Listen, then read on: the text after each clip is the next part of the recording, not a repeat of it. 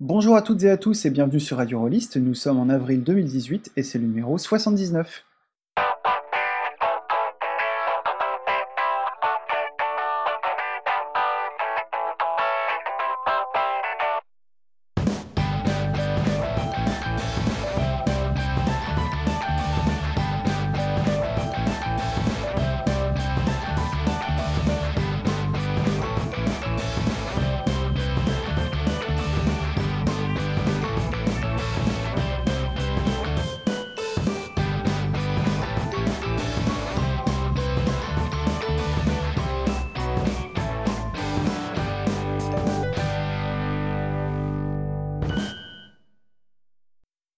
Bonjour à toutes et à tous et bienvenue dans ce 79e épisode. Et oui, on commence à se faire vieux. Euh, ce soir, je suis accompagné de Gerhardt qui se situe au nord-est par rapport à moi. Bonjour. Et je suis accompagné de Lille qui se situe au sud-ouest. Oui, bonjour. Alors, au menu de cette émission, euh, Lille commencera par nous parler du site euh, LARP in Progress.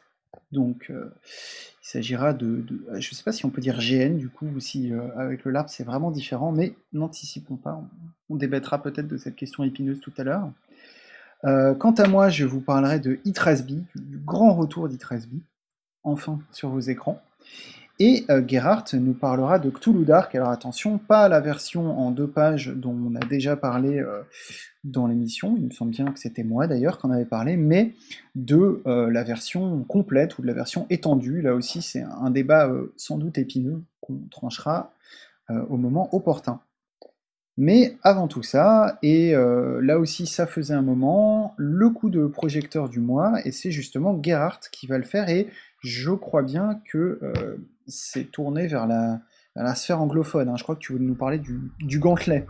Voilà, le gantelet qui est euh, un gros morceau. Euh, c'est plein de choses différentes euh, reliées autour d'une communauté, ce que certains appelleraient virtuelle, que tout se passe par Internet, une communauté de jeux de rôle et un réseau de podcasts autour de jeux de rôle indépendants, des jeux narratifs et de l'OSR c'est la définition euh, d'aujourd'hui parce que c'est une communauté très vivante et en expansion et donc ça, a changé au fil du temps. Je vais vous livrer les différents morceaux qui composent le Gauntlet par ordre d'apparition à l'écran parce que c'est un peu ce qui est le plus clair. Alors le premier et le plus gros, c'est The Gauntlet Podcast qui dure depuis, enfin qui a commencé en 2014. C'est le podcast central de la communauté. Il discute des parties jouées ou à venir euh, au sein de la communauté, ou en tout cas euh, des personnes euh, les plus publiques de la communauté, celles qui sont sur le podcast, et euh, ils partagent également des conseils, des réflexions autour du jeu. L'animateur principal du Gauntlet est Jason Cordova, et avec autour de lui, comme animateur régulier, animatrice régulière, pour le moment, Kate Bullock, Lowell Francis et Richard Rogers, dit Rich. Un épisode moyen dure un peu moins d'une heure, et aujourd'hui, si on compte les épisodes spéciaux, il y en a un peu plus de 140. Alors, Directement lié à ça, il y a le Gauntlet Hangouts, qui est un espace de jeu en ligne. C'est environ 100 parties par mois, avec une concentration en jeu indépendant, SR ou narratif. Donc c'est un peu l'équivalent de l'auberge virtuelle euh, euh, qu'on a en francophonie sur euh, Google ⁇ mais avec deux différences notables. La première, c'est la présence de ces personnes publiques, des vedettes, des stars. ce sont celles qui passent dans le podcast et ça crée une ambiance spécifique à la communauté. Et la seconde, c'est qu'il y a un système de passe prioritaire payant pour participer aux parties. Pour 7 euh, dollars mensuels payés sur le Patreon, vous pouvez vous inscrire en priorité sur les parties proposées. C'est-à-dire que vous pouvez vous inscrire durant la première semaine après que la proposition de partie ait été faite. Et si vous n'avez pas payé vos 7 dollars mensuels, ben vous devez attendre la deuxième semaine, s'il reste des places, pour vous inscrire. Ah ouais, c'est un peu le, le parcours sup euh, du JDR, quoi. Voilà. Et euh, autant dire que si on avait envie de jouer avec les stars de la communauté, si le Jason et, ses potes, bah il faudra euh, mettre la main au portefeuille. Ah ouais. Il y a des listes d'attente, si la partie, il n'y a pas de place libre pour la suivante, on vous prévient, etc. Alors, le troisième morceau dont je vais vous parler, c'est Discern Realities. C'est un deuxième podcast qui, lui, est entièrement consacré à Dungeon World. Il est aussi animé par Jason Cordova, qui pour celui-ci est accompagné de David Lafrenière. Il propose des conseils de jeu, des critiques, du matériel de jeu qui est livré euh, oralement, mais la lecture des actions euh, de Dungeon World, des actions sur mesure et la description au micro, c'est pas le format idéal pour moi. Ce n'est pas très pratique et pas très sexy. un truc qui est également spécifique dans dans ce podcast, c'est que chaque numéro comprend un épisode d'un feuilleton d'enregistrement de partie. c'est les deux animateurs qui jouent ensemble, un maître de jeu, un joueur. Ça, change de temps en temps qui est qui. Et alors une originalité, c'est que le podcast, porte le nom d'une action, je veux dire, de perception de Dungeon World. Euh, le, jeu auquel il est dédié, donc Discern Realities, et cette action permet de poser des questions sur ce qui se passe autour euh, du personnage joueur, et les segments euh, du podcast sont nommés d'après les questions qui, sont, qui sont posées dans l'action. Donc ça commence par What happened here recently, qu'est-ce qui s'est passé ici récemment, il donne les, news de la communauté, etc. Et ça se termine par Who is really in control, où ils font les, crédits de, l'émission qu'il a fait, bah, le complet. Oh, c'est marrant ça pardon, je t'interromps, mais sur les, euh, tu disais la description de Move euh, à l'oral, c'est pas très pratique. Euh, on avait parlé récemment de, de, D6 plus cool.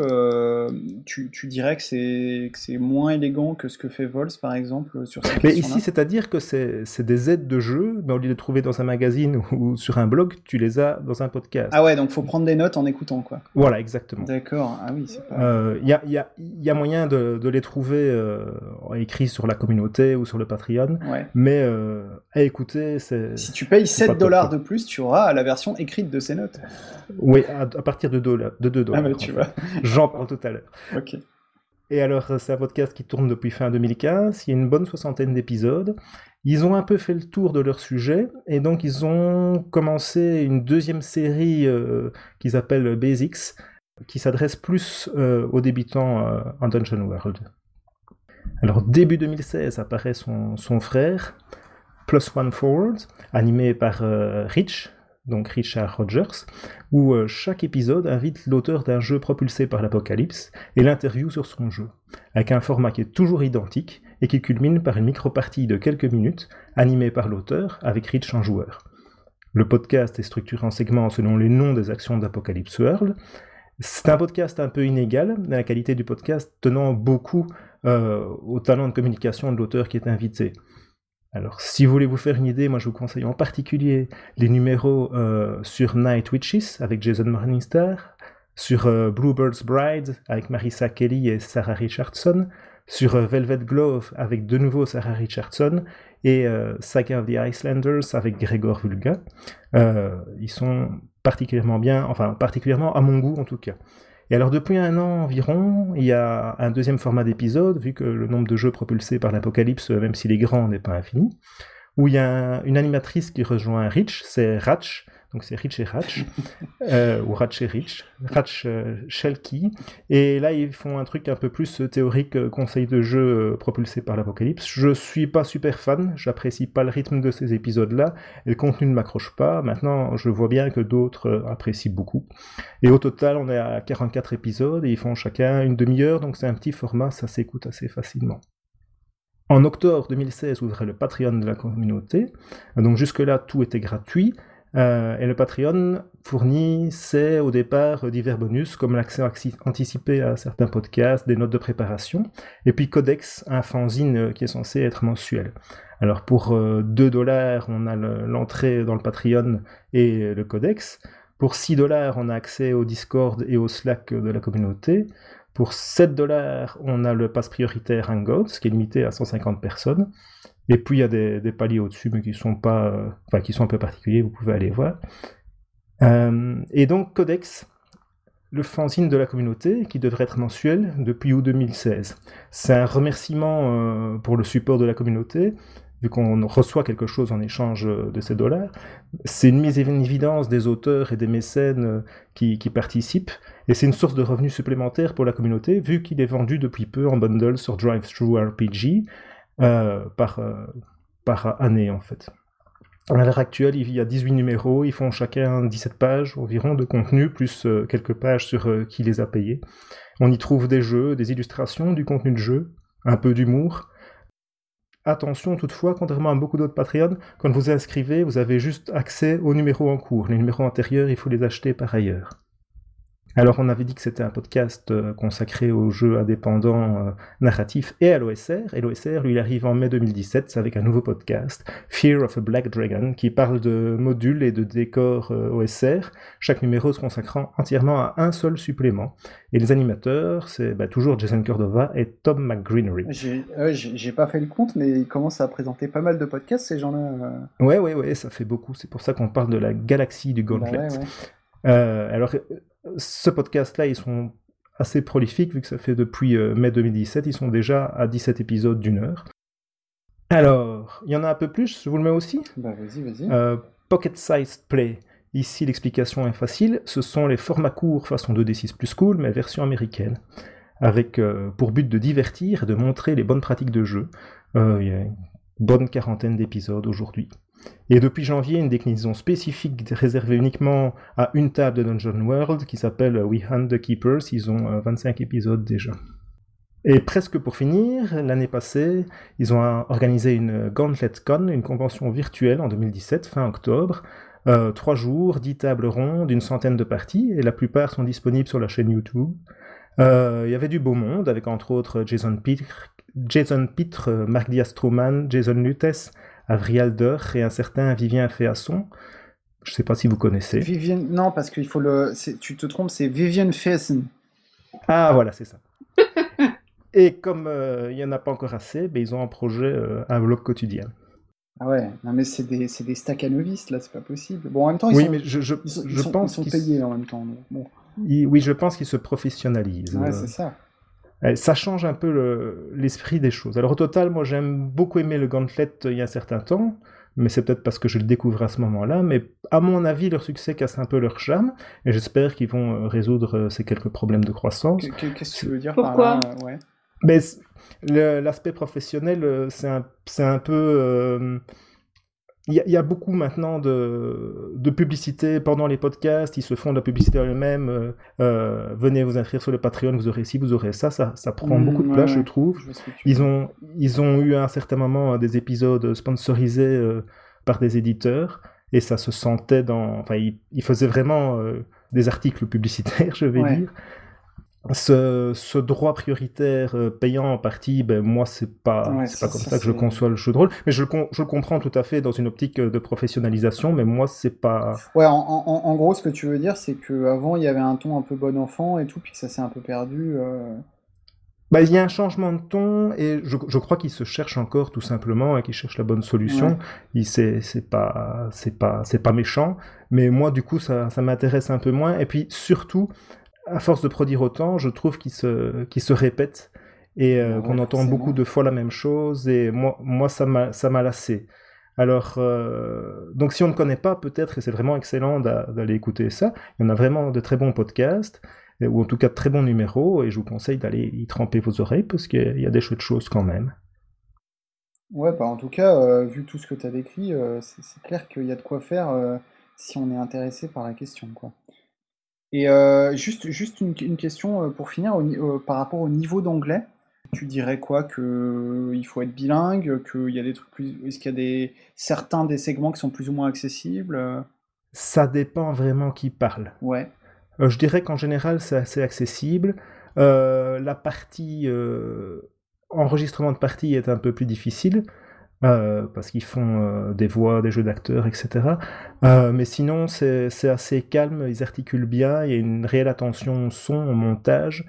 Et puis, je sais que certains me maudissent parce que j'écoute des podcasts en accéléré et que ce n'est pas respecté l'auteur.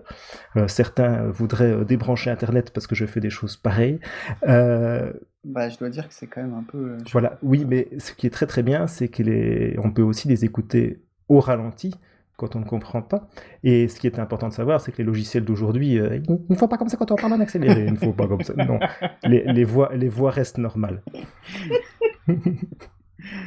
je, je, je, précise évidemment que cette, cette, ce passage a été réalisé sans trucage. voilà, exactement. ok. Bah écoute, euh, merci. Et puis, c'est vrai que voilà, moi, j'avoue je, de toute façon très volontiers mon ignorance crasse. Euh, en matière de, de podcast rôliste en général, et alors de podcast anglophone, n'en parlons pas. Euh, donc, euh, je, pense qu'on a quand même pas mal d'auditeurs et d'auditrices qui, maîtrisent l'anglais, et donc ça intéressera certainement.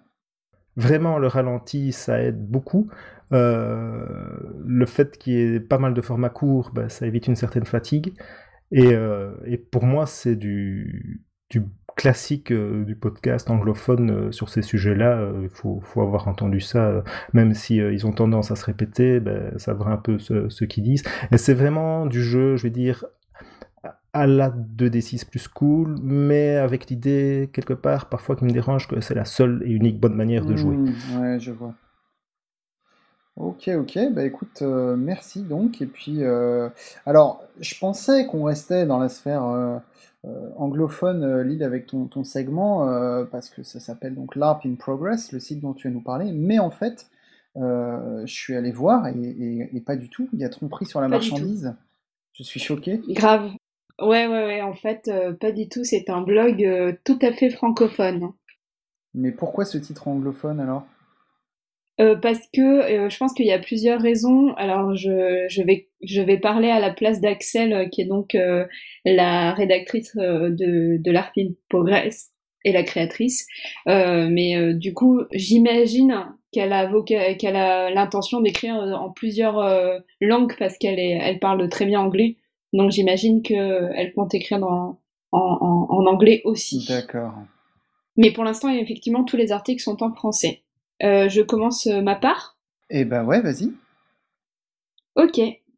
Euh, donc larpinprogress.com, donc tout attaché, larp in progress, donc c'est un site, un blog d'Axel Cazeneuve, qui est une géaniste toulousaine. Donc je représente, on représente à Toulouse, on va dire. c'est la mafia un peu quand même. C'est une euh, donc géniste qui a commencé le GN il y a pas si longtemps euh, et en fait elle est hyper active. Elle a déjà euh, monté plusieurs assauts sur Toulouse. Elle écrit, elle conçoit des GN, elle joue énormément. elle s'est déjà rendue aussi en, Scandinavie pour la convention annuelle de Nordic LARP. et surtout, elle réfléchit, et c'est ce qui va nous intéresser ici, puisqu'on va parler de ce blog. Donc l'ARP in Progress, euh, l'ARP c'est quoi? Tu disais tout à l'heure, euh, est-ce que c'est GN Donc effectivement, ça veut dire Live Action Role Playing Game. Et donc c'est l'équivalent euh, stricto sensu de, GN en fait, puisque GN c'est jeu de rôle grandeur nature.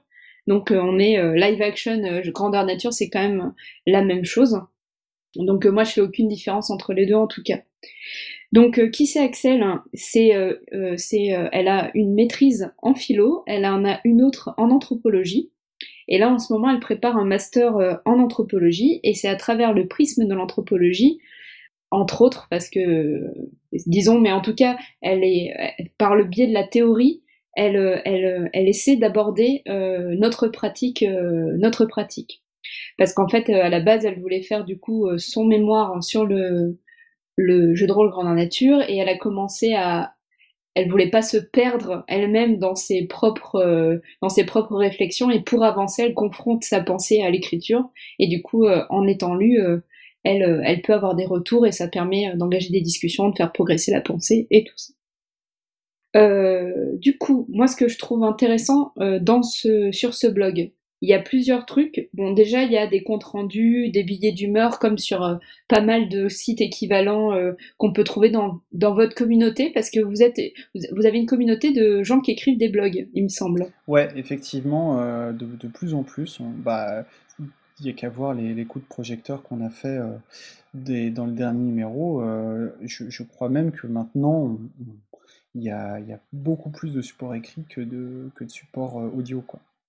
Ouais, c'est ça. Et du coup, euh, enfin, nous, dans le GN, on n'en a pas tellement. On a ElectroGN, on a deux, trois euh, sites qui sont euh, qui proposent un contenu régulier sur le GN, mhm. mais ça, ça reste assez rare. Il y a Feu, le blog de Thomas B aussi. Eh mais, mais, mais voilà, ça fait partie. Il y, a, y, a, y a quelques contenus en ligne, mais il n'y en a pas des masses. Et, et du coup, Là, la proposition, elle est intéressante parce que même si, du coup, je disais, il y a des comptes rendus, des humeurs comme sur euh, plein d'autres blogs, il y a deux, euh, propositions que je trouve euh, hyper intéressantes parce que justement, elles empruntent à l'anthropologie et à l'ethnographie et, tout ça. Donc la première, c'est une catégorie d'articles qu'elle appelle les ethnographies. Et c'est en fait, elle va s'intéresser à un GN qu'elle va décrire comme si elle allait dans une, comme si elle allait dans un, dans un autre pays. Mhm. Donc déjà, je trouve que le parti pris est hyper fort et en fait, elle va le décrire avec une espèce de précision chirurgicale d'ethnographe. Bon, il se trouve, euh, ça j'y avais pas réfléchi avant de vous proposer le truc, mais le seul qu'elle a fait pour l'instant, c'est sur un de mes GN. Du coup, je, je sais, je vais pas, je vais pas, je vais pas trop faire la, la promo. Oh, bah, mais, euh, On n'est pas étranger au conflit d'intérêts, hein, donc tu peux y aller. Ouais, c'est clair.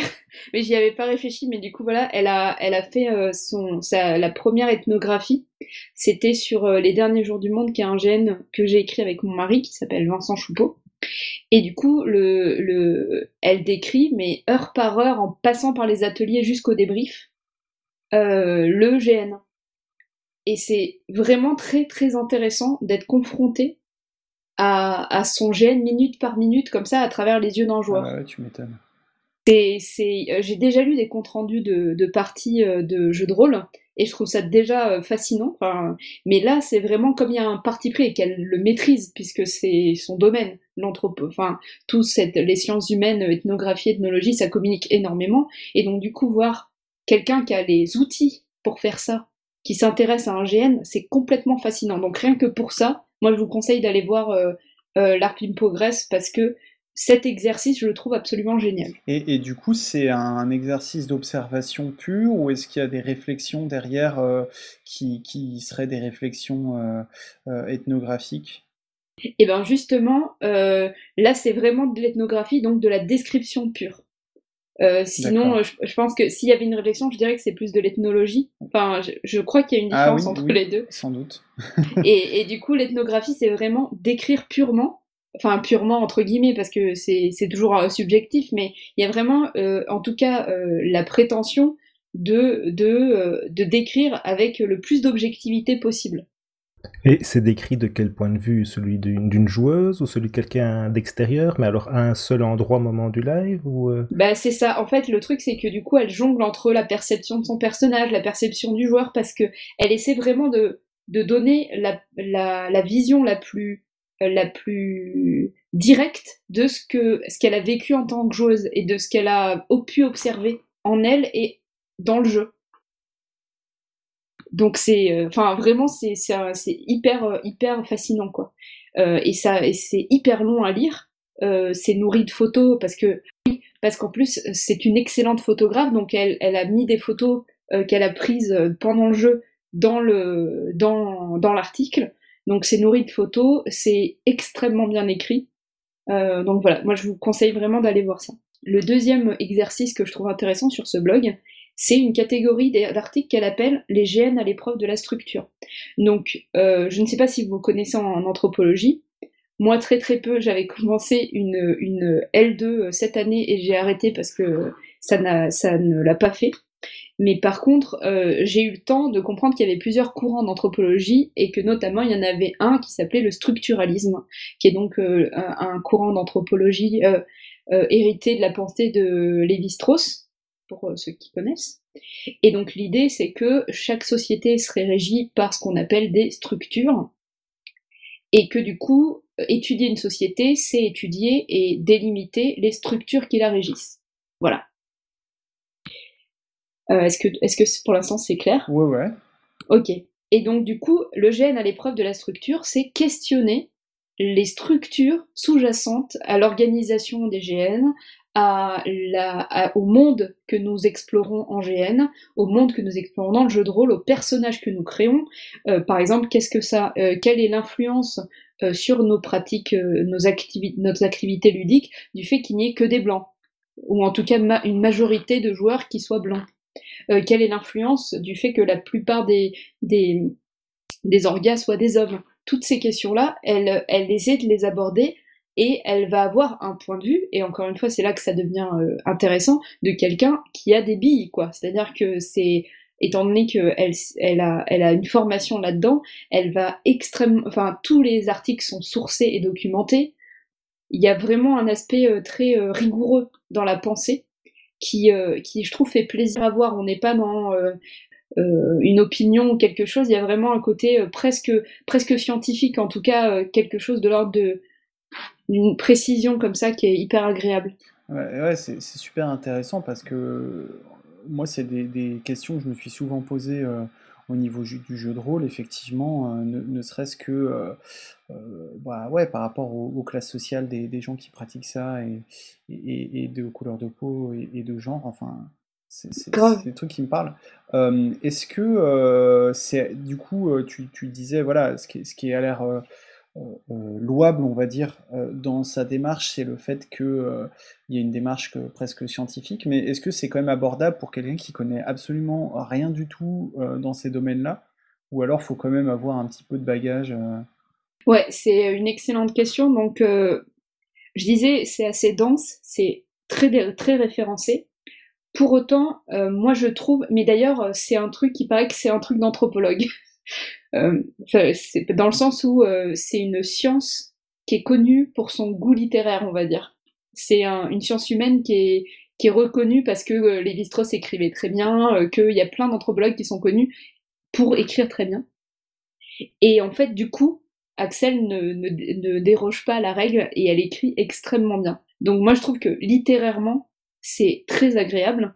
Euh, je pourrais euh, vous, vous lire des extraits si vous voulez, mais enfin, je sais pas très, je trouve pas ça très radiophonique, mais enfin, c'est très, euh, elle écrit vraiment extrêmement bien.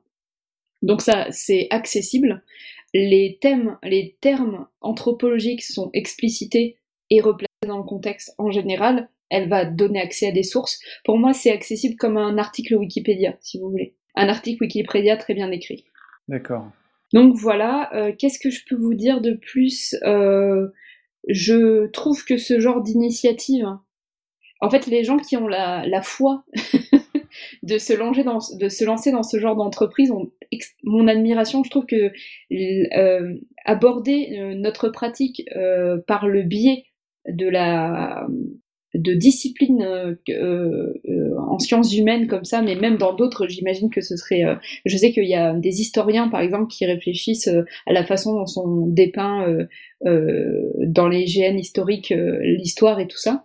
Mais je trouve que de toute façon, les personnes qui ont des billes pour ça, s'ils pouvaient nous, nous communiquer leur savoir, c'est génial, quoi. Les sociologues, les, linguistes et tout ça, qui travaillaient sur, qui, qui est euh, faites-nous part de, de, votre, euh, de votre expertise parce que ça manque, quoi. C'est un, médium euh, extrêmement jeune et du coup, enfin, moi, c'est, un plaisir à chaque fois que je découvre un nouvel article d'Axel, quoi.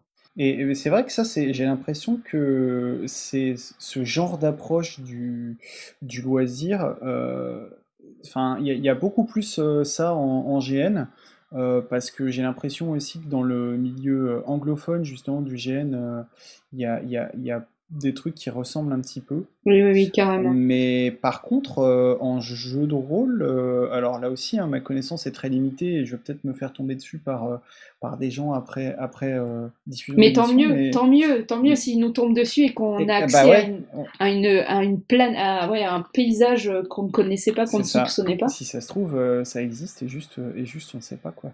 Mais, mais, mais cela dit, ouais, j'ai quand même l'impression, après, c'est des réflexions qu'on a, qu'on a déjà eues ici notamment avec les, hors-séries de Thomas B, hein, mais euh, il y a une, je dirais peut-être une plus grande maturité du, du, GN, enfin une plus grande volonté à, s'interroger sur soi que, le jeu de rôle, j'ai l'impression.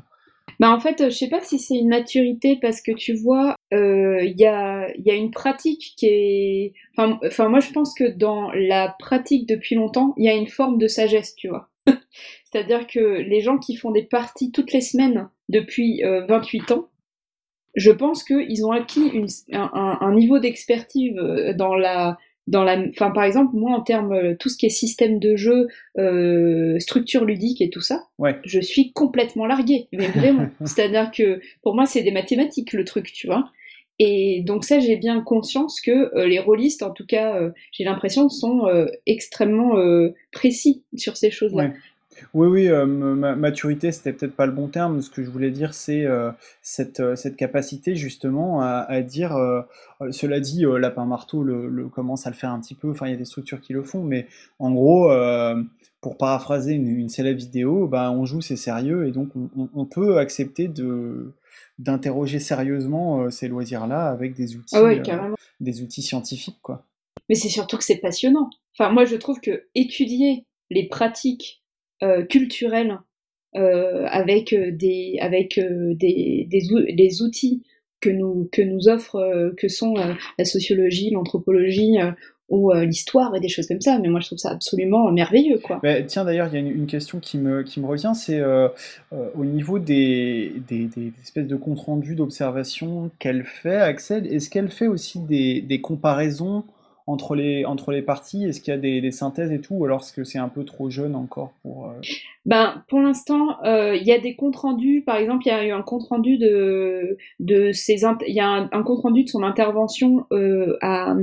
Comment on appelle ça La convention belge Bétalarp Ouais, c'est ça. Bétalarp, bah, qui, qui, avait lieu en, en, mai ou en, en, mars ou en avril 2018.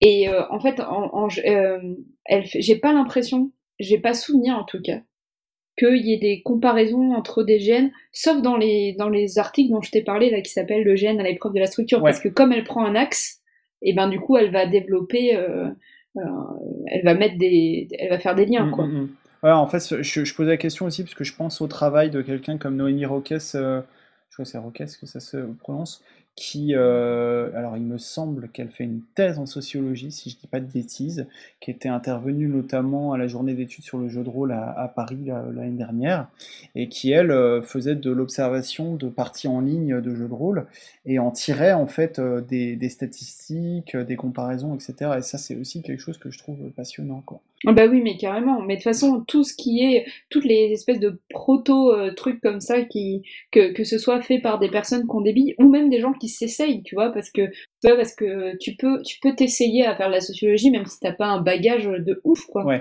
Il y a plein il y a plein de on peut rentrer par un biais plus autodidacte euh, dans ce genre de de ouais de, de questionnement quoi. Mm, mm, mm. Enfin voilà, moi je trouve que c'est euh, hyper réjouissant ce genre de de d'initiative. Euh, voilà. Est-ce que je ne sais pas depuis combien de temps je parle, mais je peux continuer. On est dans les temps, il n'y a pas de problème. Oui, et puis moi, moi j'ai des questions aussi.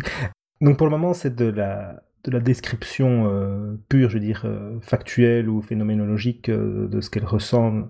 Et, et ça s'arrête là, il n'y a pas d'analyse, c'est bien ce que tu disais? Bah, Disons qu'il y a deux pôles. Il y a les ethnographies qui, sont, qui, qui se veulent être, c'est justement ces descriptions pures, et le GN à l'épreuve de la structure qui sont vraiment des articles théoriques documentés avec des axes d'analyse, et où là tu vas avoir beaucoup plus euh, ouais, une analyse, justement. Mais elle, passe de l'un à l'autre, elle utilise son, son, son descriptif, son témoignage pour construire, pour appuyer son, son analyse théorique, ou c'est deux choses vraiment séparées? Alors effectivement, comme souvent, elle va appuyer son analyse théorique sur des gènes qu'elle a joués, il y a forcément une part de son expérience de joueuse, ouais. Et euh, le, il y a un objectif euh, plus loin dans, dans, son, dans son travail, c'est de, de, continuer sur cette voie-là pour euh, nourrir les choses, ou ce sont, c'est un travail préliminaire pour construire autre chose? Bah, Clairement, clairement elle, elle prépare un master, voire une thèse. sur sur le jeu de rôle comme comme objet comme objet d'étude anthropologique quoi donc je pense que c'est aussi un exercice pour elle théorique pour euh, pour euh, ouais forger euh, son argumentaire, son étude de terrain, tout ce que tu tout ça quoi. Ça, ça a l'air fort intéressant. Moi, c'est le genre de choses. J'aimerais avoir cinq fois plus de temps pour, pour, pouvoir me plonger dans plus de choses comme bah ça. ouais, parce que le problème, c'est que les articles, tu peux pas les lire en vitesse 1,5. Ah non. Non, non. Et souvent, si tu veux euh, comprendre, c'est des... Moi, anthropologie, je sais que ça s'écrit qu'un H et puis je m'arrête là. Donc, euh, Est-ce que tu sais où est, où est le H? Euh, Après une plausive, je crois. non, non, c'est si clair que si on veut lire ça sérieusement, il faut, il faut parfois user de Wikipédia. Bah, en plus, surtout que si c'est le genre de domaine dans lequel tu te laisses happer quand, tu, quand tu te sens, quand, quand tu te mets à lire, bah tu vas avoir une source et tu vas dire ah faut absolument que je lise ça et du coup tu te retrouves dans une espèce de spirale infernale. Enfin je, moi ça m'arrive très souvent. Et voilà, c'est c'est par rapport à son si je peux moi je trouve du coup pour conclure que c'est extrêmement enfin littéralement c'est agréable c'est dense et référencé euh, il y a des propositions que j'ai jamais vues ailleurs, le truc de l'ethnographie et, euh, et, le, et euh, le gène à l'épreuve de la structure qui sont pour moi les catégories à, à, voir absolument. Et voilà. Et en fait, elle a publié hier ou avant-hier, il me semble, un truc que j'ai trouvé fascinant et j'avais envie de conclure là-dessus. Elle a, elle a publié une humeur où elle parle de, de son rapport à son blog et de son rapport à, en gros de comment elle vit euh, le fait de d'être dans cet entre-deux parce qu'elle est à la fois praticienne et à la fois elle, a ce regard euh, soi-disant objectif, enfin, la posture, euh, ce qu'on appelle l'observation participante en anthropologie, c'est-à-dire que tu vas te confronter à une pratique au point où finalement tu deviens toi-même pratiquant, quoi, et que tu as l'école, les rituels, et du coup c'est hyper difficile de garder une distance avec son, son objet d'étude en fait. Et elle parle de ça, elle parle de sa légitimité en tant qu'autrice, euh, de sa légitimité en tant que scientifique, parce que techniquement, elle n'est pas anthropologue encore. Elle a, elle a, elle a pas encore euh, le diplôme qui permet d'attester de ça. Et, euh, et je trouve que c'est des questionnements qui, si elle, avec le bagage qu'elle a, elle se les pose, mais j'imagine même pas quelqu'un qui a pas le même bagage qu'elle et qui voudrait s'intéresser et avoir un regard un peu plus précis sur sa propre, sur sa pratique, quoi.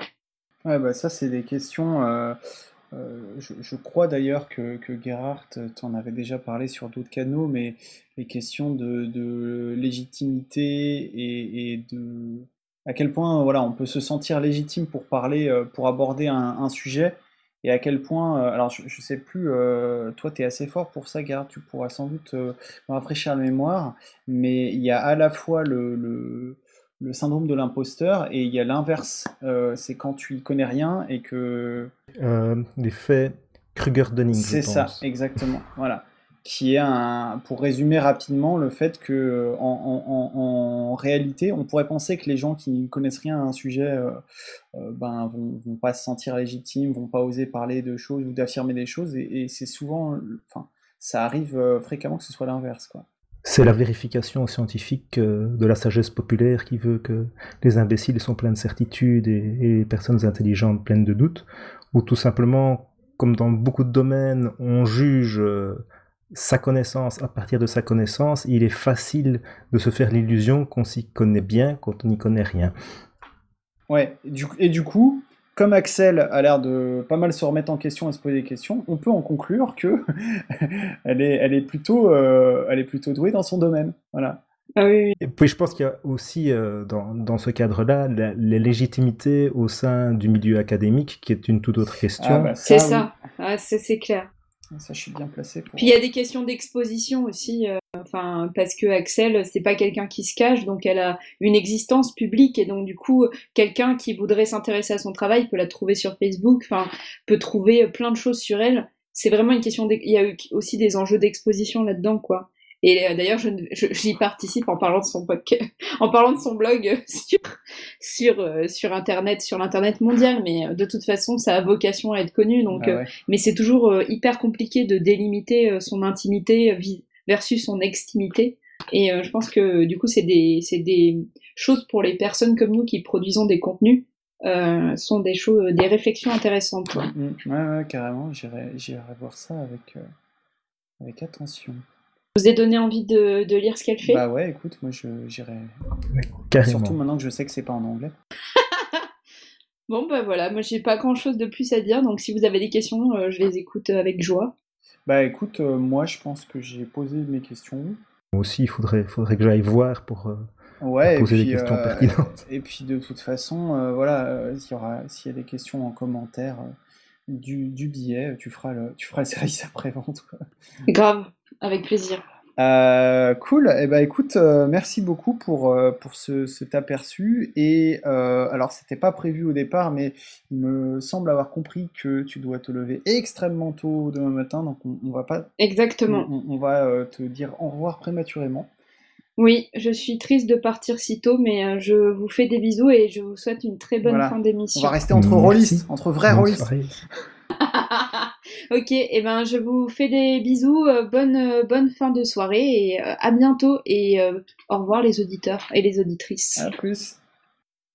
Et ben après cet aperçu euh, d'un autre univers, donc l'univers du GN, on va poursuivre euh, euh, sur d'autres univers, cette fois-ci d'autres univers rôlistes, puisque je vais vous parler d'Itrasby, dont je vous avais déjà parlé en 2015, il y a maintenant 3 ans, dans le numéro 43 de notre émission. Euh, je suis allé le réécouter et euh, je, maintiens euh, tout ce que j'ai dit dans cette émission, donc je ne vais pas me répéter par rapport à ça. Si, le jeu vous intéresse en détail, vous pouvez aller l'écouter, sachant qu'à l'époque, je parlais de la version norvégienne du jeu, puisque la, la VF n'était pas encore sortie.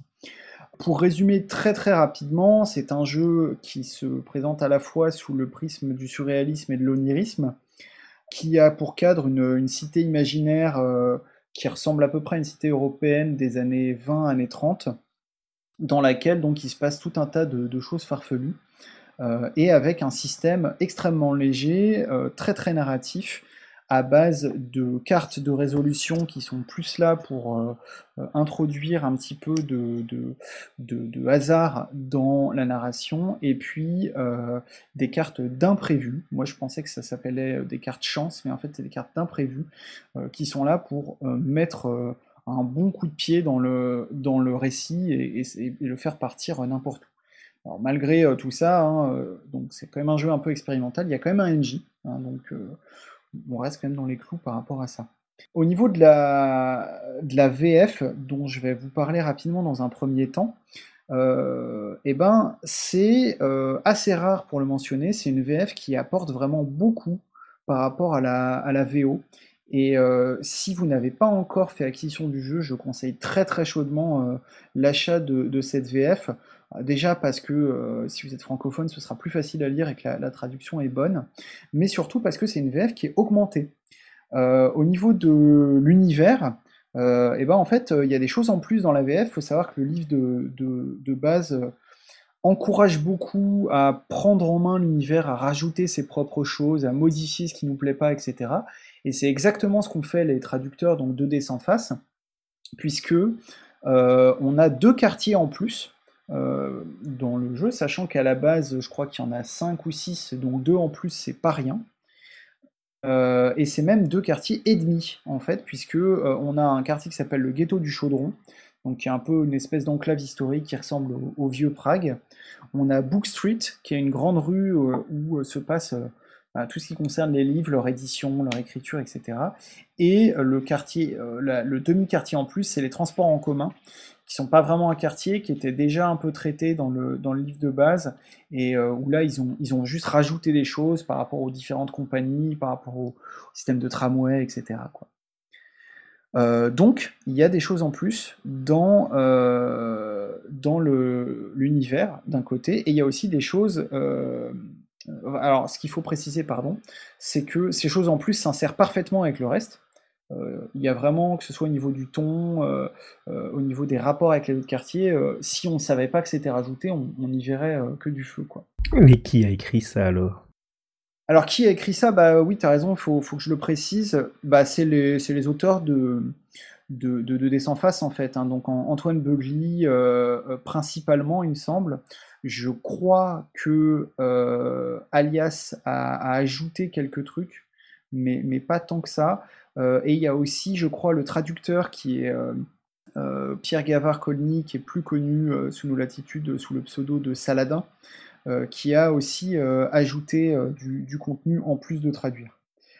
Il y a des illustrations en plus également, évidemment, qui, tranchent un petit peu avec le, avec le style de la VO, mais qui là aussi restent assez harmonieux. C'est l'illustration d'Oliver Vulgami, qui, est aussi un illustrateur récurrent de, de, de Face. Euh, donc, euh, donc tout ça est très chouette. Et en plus des deux quartiers ennemis, il y a aussi un, scénario en plus. Euh, ce qui fait qu'il y a deux scénarios dans le, dans le bouquin.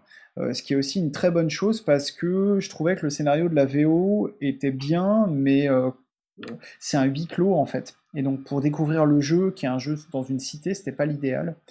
donc là, on a un scénario qui fait cavaler un peu plus entre les quartiers, donc ce qui est, plutôt une bonne chose.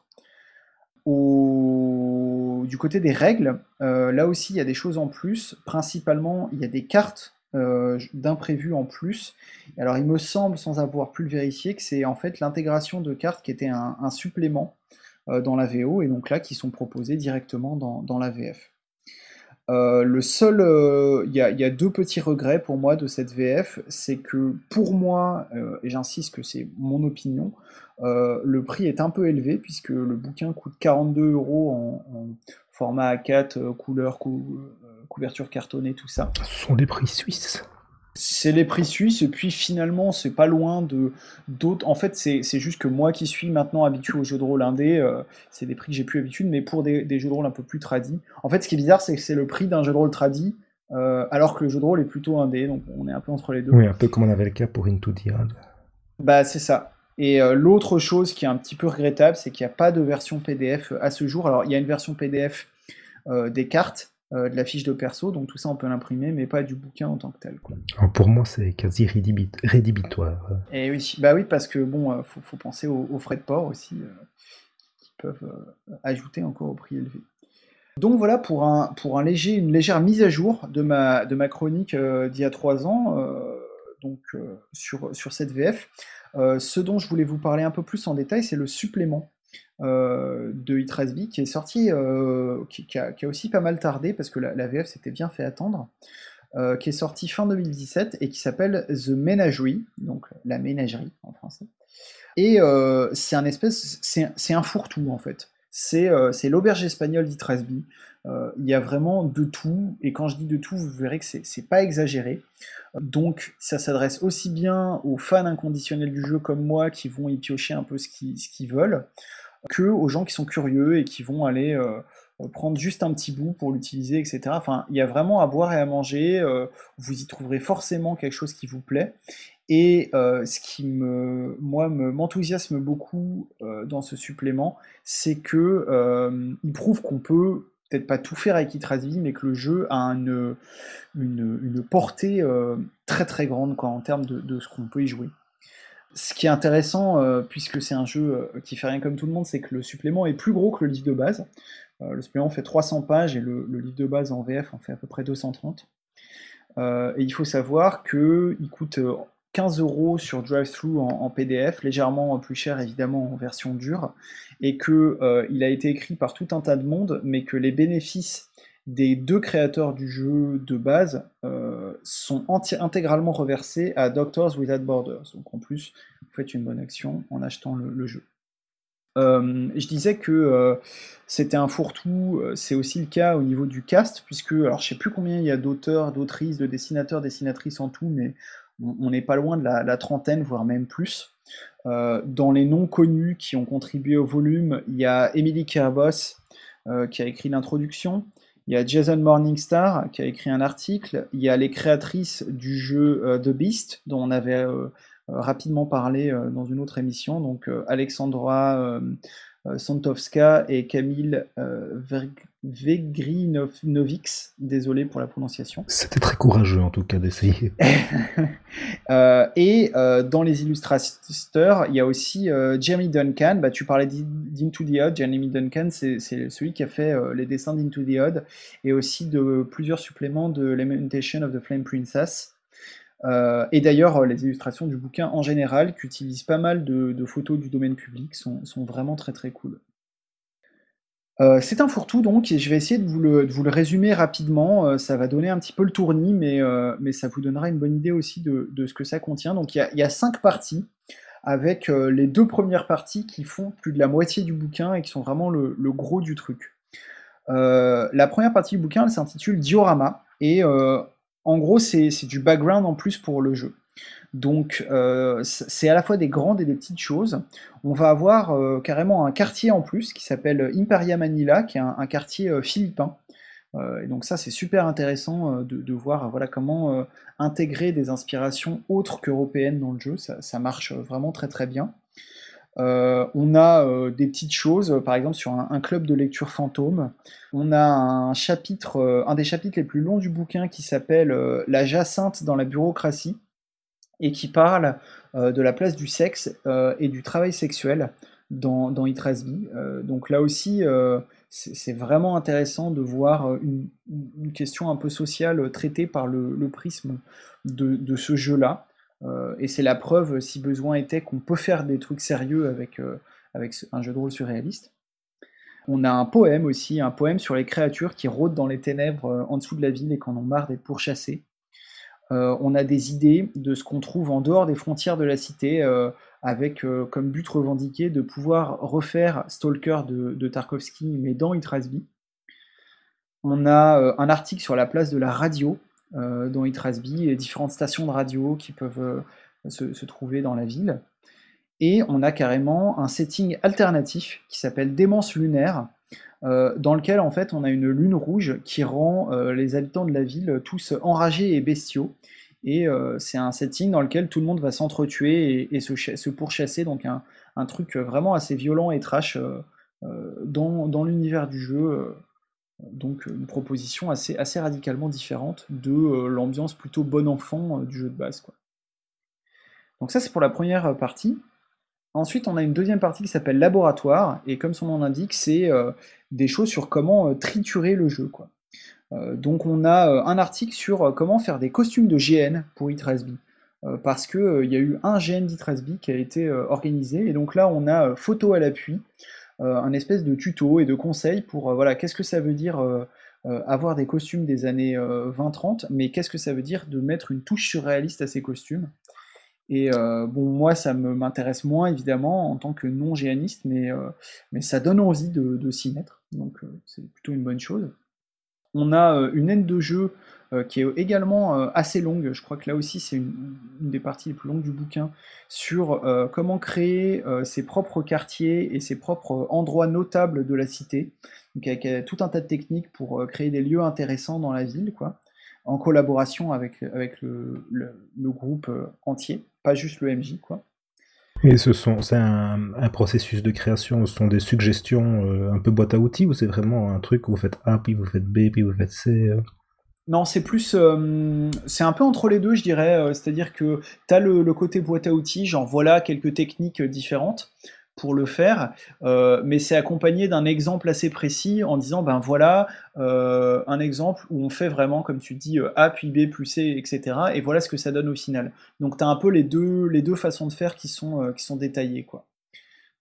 donc tu peux comme ça choisir entre les deux ou, faire un peu un, mix and match selon tes préférences. Trouver ton propre équilibre. Bah ouais, c'est ça c'est ça. Mais avec des bons conseils, genre bah voilà, quand, est-ce que là ça peut être trop délirant pour être dans le, dans jeu, etc. Ça aide aussi à, se cadrer par rapport au ton voulu. Quoi. Euh, on a aussi un article sur comment faire un one-shot du jeu. Euh, parce que euh, c'est un vrai que c'est un, jeu qui est souvent, et je, trouve à tort, perçu comme un jeu de one-shot. moi j'y ai joué plutôt majoritairement en campagne, et des campagnes parfois longues. Euh, puisque euh, j'ai fait une campagne de, 15 séances d'environ 3 heures chacune. Euh, enfin, je dis assez longue par rapport à ma pratique, mais là on entendrait ça, je pense qu'il y a des auditeurs qui vont se marrer. et puis j'ai fait récemment une partie de 24 heures, donc c'est une espèce de campagne un petit peu plus compacte. Euh, je trouve que le jeu se prête vraiment très très bien euh, euh, à la campagne, au jeu long, pour, pour justement développer les personnages et s'éloigner d'un truc juste absurde et, rigolo et, rentrer dans des trucs un peu plus sérieux. Mais, mais donc on peut aussi faire du one-shot et on a un article qui, nous aide à, faire ça. et donc vraiment one-shot depuis la création de perso jusqu'à un scénar qui tienne en une séance, quoi, en quelques heures. Euh, on a aussi un article sur le pouvoir de dire non. Euh, et c'est vrai que ça paraît à première vue contradictoire avec l'un des principes du jeu, puisque le jeu se, repose beaucoup sur des, principes euh, propres au théâtre d'improvisation, notamment le fameux oui et le, fait de construire sur les propositions des autres, etc. Mais en fait, c'est important de pouvoir dire non aussi, et c'est assez libérateur parce que c'est quelque chose qu'on entend finalement assez peu, surtout sur la scène indé scandinave. Et c'est écrit par l'un des deux créateurs du jeu, donc Ole Peter Giaver, qui dit bah ouais des fois les, les, propositions sont vraiment trop absurdes ou sont pas dans le ton et donc comment dire non de manière plus ou moins diplomatique et comment arriver à refuser des propositions sans que ça casse l'ambiance à la table quoi. Et c'est la motivation principale pour l'utilisation du nom? Et alors, il me semble, euh, je, je, me souviens que, euh, en fait, il y a une, ce qu'il propose, c'est une, une no card, euh, tout comme il y a une X card pour quand tu as des propositions de jeu qui te mettent mal à l'aise, etc. Là, il y a la no card pour dire non, ça, j'en veux pas. Mais on est plutôt dans le dans l'optique de j'en veux pas parce que ça ça me paraît pas raccord avec le jeu que j'en veux pas parce que ça me met mal à l'aise qui est autre chose en fait qui est une autre une autre question. Euh, on a aussi euh, un article pour euh, utiliser les cartes d'imprévu dans d'autres univers, genre si vous voulez mettre un peu d'absurdité dans d'autres jeux, bah, comment faire ça, quelles cartes sélectionner parmi celles qui sont, sont disponibles. il me semble, sans dire de bêtises, que c'est cet article-là qui est écrit par Jason Morningstar. Et enfin, euh, un article pour gérer le jeu en mode euh, GM full, c'est-à-dire euh, un article où il n'y a un, mode où il n'y a pas un MJ et plein de joueurs, mais où tous les joueurs vont se partager les responsabilités du, MJ. Donc voilà, tout un tas d'articles pour aborder le jeu un peu de manière différente. La troisième partie, donc les, trois parties restantes sont plus courtes, hein, je vous rassure. La troisième partie s'appelle CV onirique. Donc c'est des bouts de trucs. Là aussi, c'est vraiment des boîtes à outils. Euh, autour des PJ. Donc on a une méthode pour créer aléatoirement des personnages qui euh, consiste principalement en un tableau avec des mots-clés sur lequel on va, on va sélectionner donc des mots-clés plus ou moins au hasard pour créer des personnages à partir de ça. Euh, si vous préférez une, autre méthode, il y a une liste d'exemples de concepts de personnages, aussi bien des concepts généraux que des, que des, ce qu'ils appellent les, les, aimants à intrigue du jeu, donc les choses qui vont les balancer dans des, dans des aventures, des détails étranges, etc. Donc euh, c'est assez complet, il y en a, euh, je crois, une, douzaine de, chaque type, donc de quoi faire des PJ euh, assez rapidement et, être inspiré rapidement. Il y a une aide de jeu pour nommer son personnage. Bon, c'est pas forcément l'aide de jeu qui est la plus utile, mais en tant que MJ, c'est pas mal pour aller piocher des noms de, PNJ donc d'inspiration européenne, d'inspiration philippine et, autres et puis une liste de PNJ. Euh, il y en a, euh, je sais plus combien, mais euh, pareil, entre 10 et 20, je crois, qui sont décrits en quelques lignes, qui peuvent être bah, utilisés comme PJ un peu plus détaillés, ou comme PNJ pour, un, pour qui n'aurait pas d'inspiration ou qui a besoin là tout de suite de trouver un PNJ. La quatrième partie, elle s'appelle la Galerie des Glaces. C'est une partie qui présente d'autres façons de, jouer à i13v. Donc, euh, on a euh, là-dedans, et par ordre d'apparition, un jeu qui s'appelle Grimask, qui est un jeu freeform, donc euh, un truc un peu entre le GN et le, jeu de rôle. je laisserai à de plus savants que moi le, soin de, définir ce que c'est que le jeu freeform. et c'est sur, on va dire, les thèmes de l'apparence et de ce qu'on va montrer aux, autres de soi, puisque je rappelle que les grimasques dans l'univers, ce sont des gens dont le visage est déformé à cause d'un coup de vent. Euh, qui les a figés comme ça et qui sont du coup euh, ghettoisés et ostracisés par le reste de la, de la population. Euh, on a un, chapitre qui s'appelle Surrealism Now, donc le surréalisme maintenant, qui est des, une demi-douzaine, il me semble, d'ateliers d'échauffement sur voilà, comment se plonger dans une, une, atmosphère surréaliste avant de jouer au jeu. Et ça, c'est vraiment un des, chapitres que j'ai euh, le plus euh, adoré dans le livre parce que bah, déjà, euh, il est vraiment utile pour des gens qui ont du mal à saisir l'ambiance du jeu. et ben, faites un de ces ateliers et vous verrez tout de suite ce qu'on attend de vous.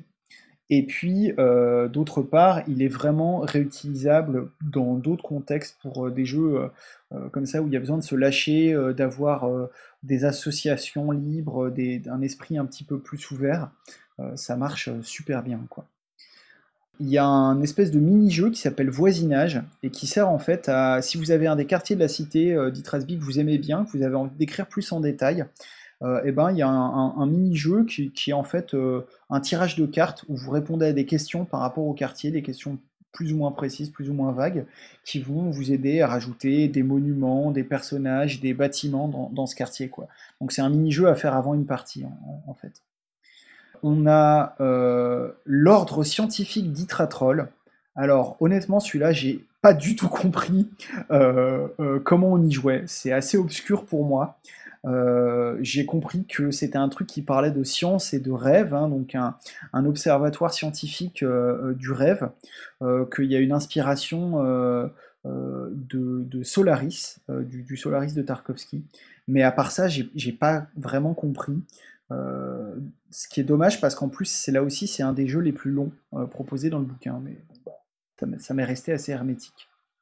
Et pour finir cette partie, on a euh, deux scénarios. D'une part, le Carnaval des Ombres, qui est un one-shot pour faire de l'expressionnisme allemand. Donc on, va avoir tous les, personnages de, des films de Fritz Lang et de quelques autres qui vont se, retrouver comme ça dans une intrigue surréaliste. Euh, dit comme ça, ça paraît un peu casse-gueule, mais à la lecture en tout cas, je ne l'ai pas testé, mais à la lecture, euh, ça marche plutôt bien. Et pour finir, euh, Edgar, qui est le scénario de la VF, qui est ici traduit en VO. Donc on a, ce qui est marrant, c'est que The Menagerie est sorti avant la VF, donc les lecteurs en VO en fait ont eu droit au scénario de la VF avant les lecteurs français, francophones plutôt. Et euh, pour finir, euh, on a une, cinquième partie qui s'appelle Postscriptum et qui consiste en, quatre choses. Euh, d'abord, on a une, fiche de perso qui est vraiment superbe, je trouve, par rapport à la fiche qui était proposée dans le, la VO et par rapport à la VF. C'est enfin, un graphisme assez minimaliste, etc., mais moi que j'ai trouvé vraiment très très beau et euh, encore des nouvelles cartes de résolution et d'imprévu. Donc ça fait qu'au final, vous avez, euh, si vous achetez ce supplément-là plus la VF, alors il faudra traduire les cartes évidemment, mais euh, vous avez au final peut-être une, quinzaine de cartes de résolution, et au niveau des cartes d'imprévu, on doit arriver à une quarantaine. Donc vraiment de, quoi faire pour ajouter de la, diversité dans, le, dans les résolutions du jeu, qui, c'est vrai, dans la VO, pouvait être parfois un petit peu répétitive. Et surtout, on a, deux textes euh, qui sont euh, vraiment très beaux et très poétiques, qui sont une, très belle manière de, conclure le supplément.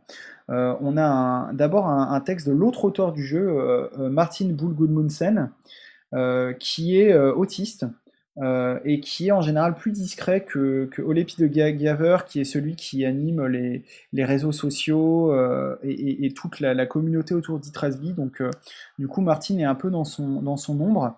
Et, là, il, il, signe un très beau texte en fait sur ben, sa jeunesse et, et, la genèse d'Itrasby et comment en fait ce jeu-là et créer ce jeu-là lui a permis d'exprimer et surtout d'assumer son, côté excentrique. Donc c'est assez touchant, euh, je trouve, comme, euh, comme témoignage.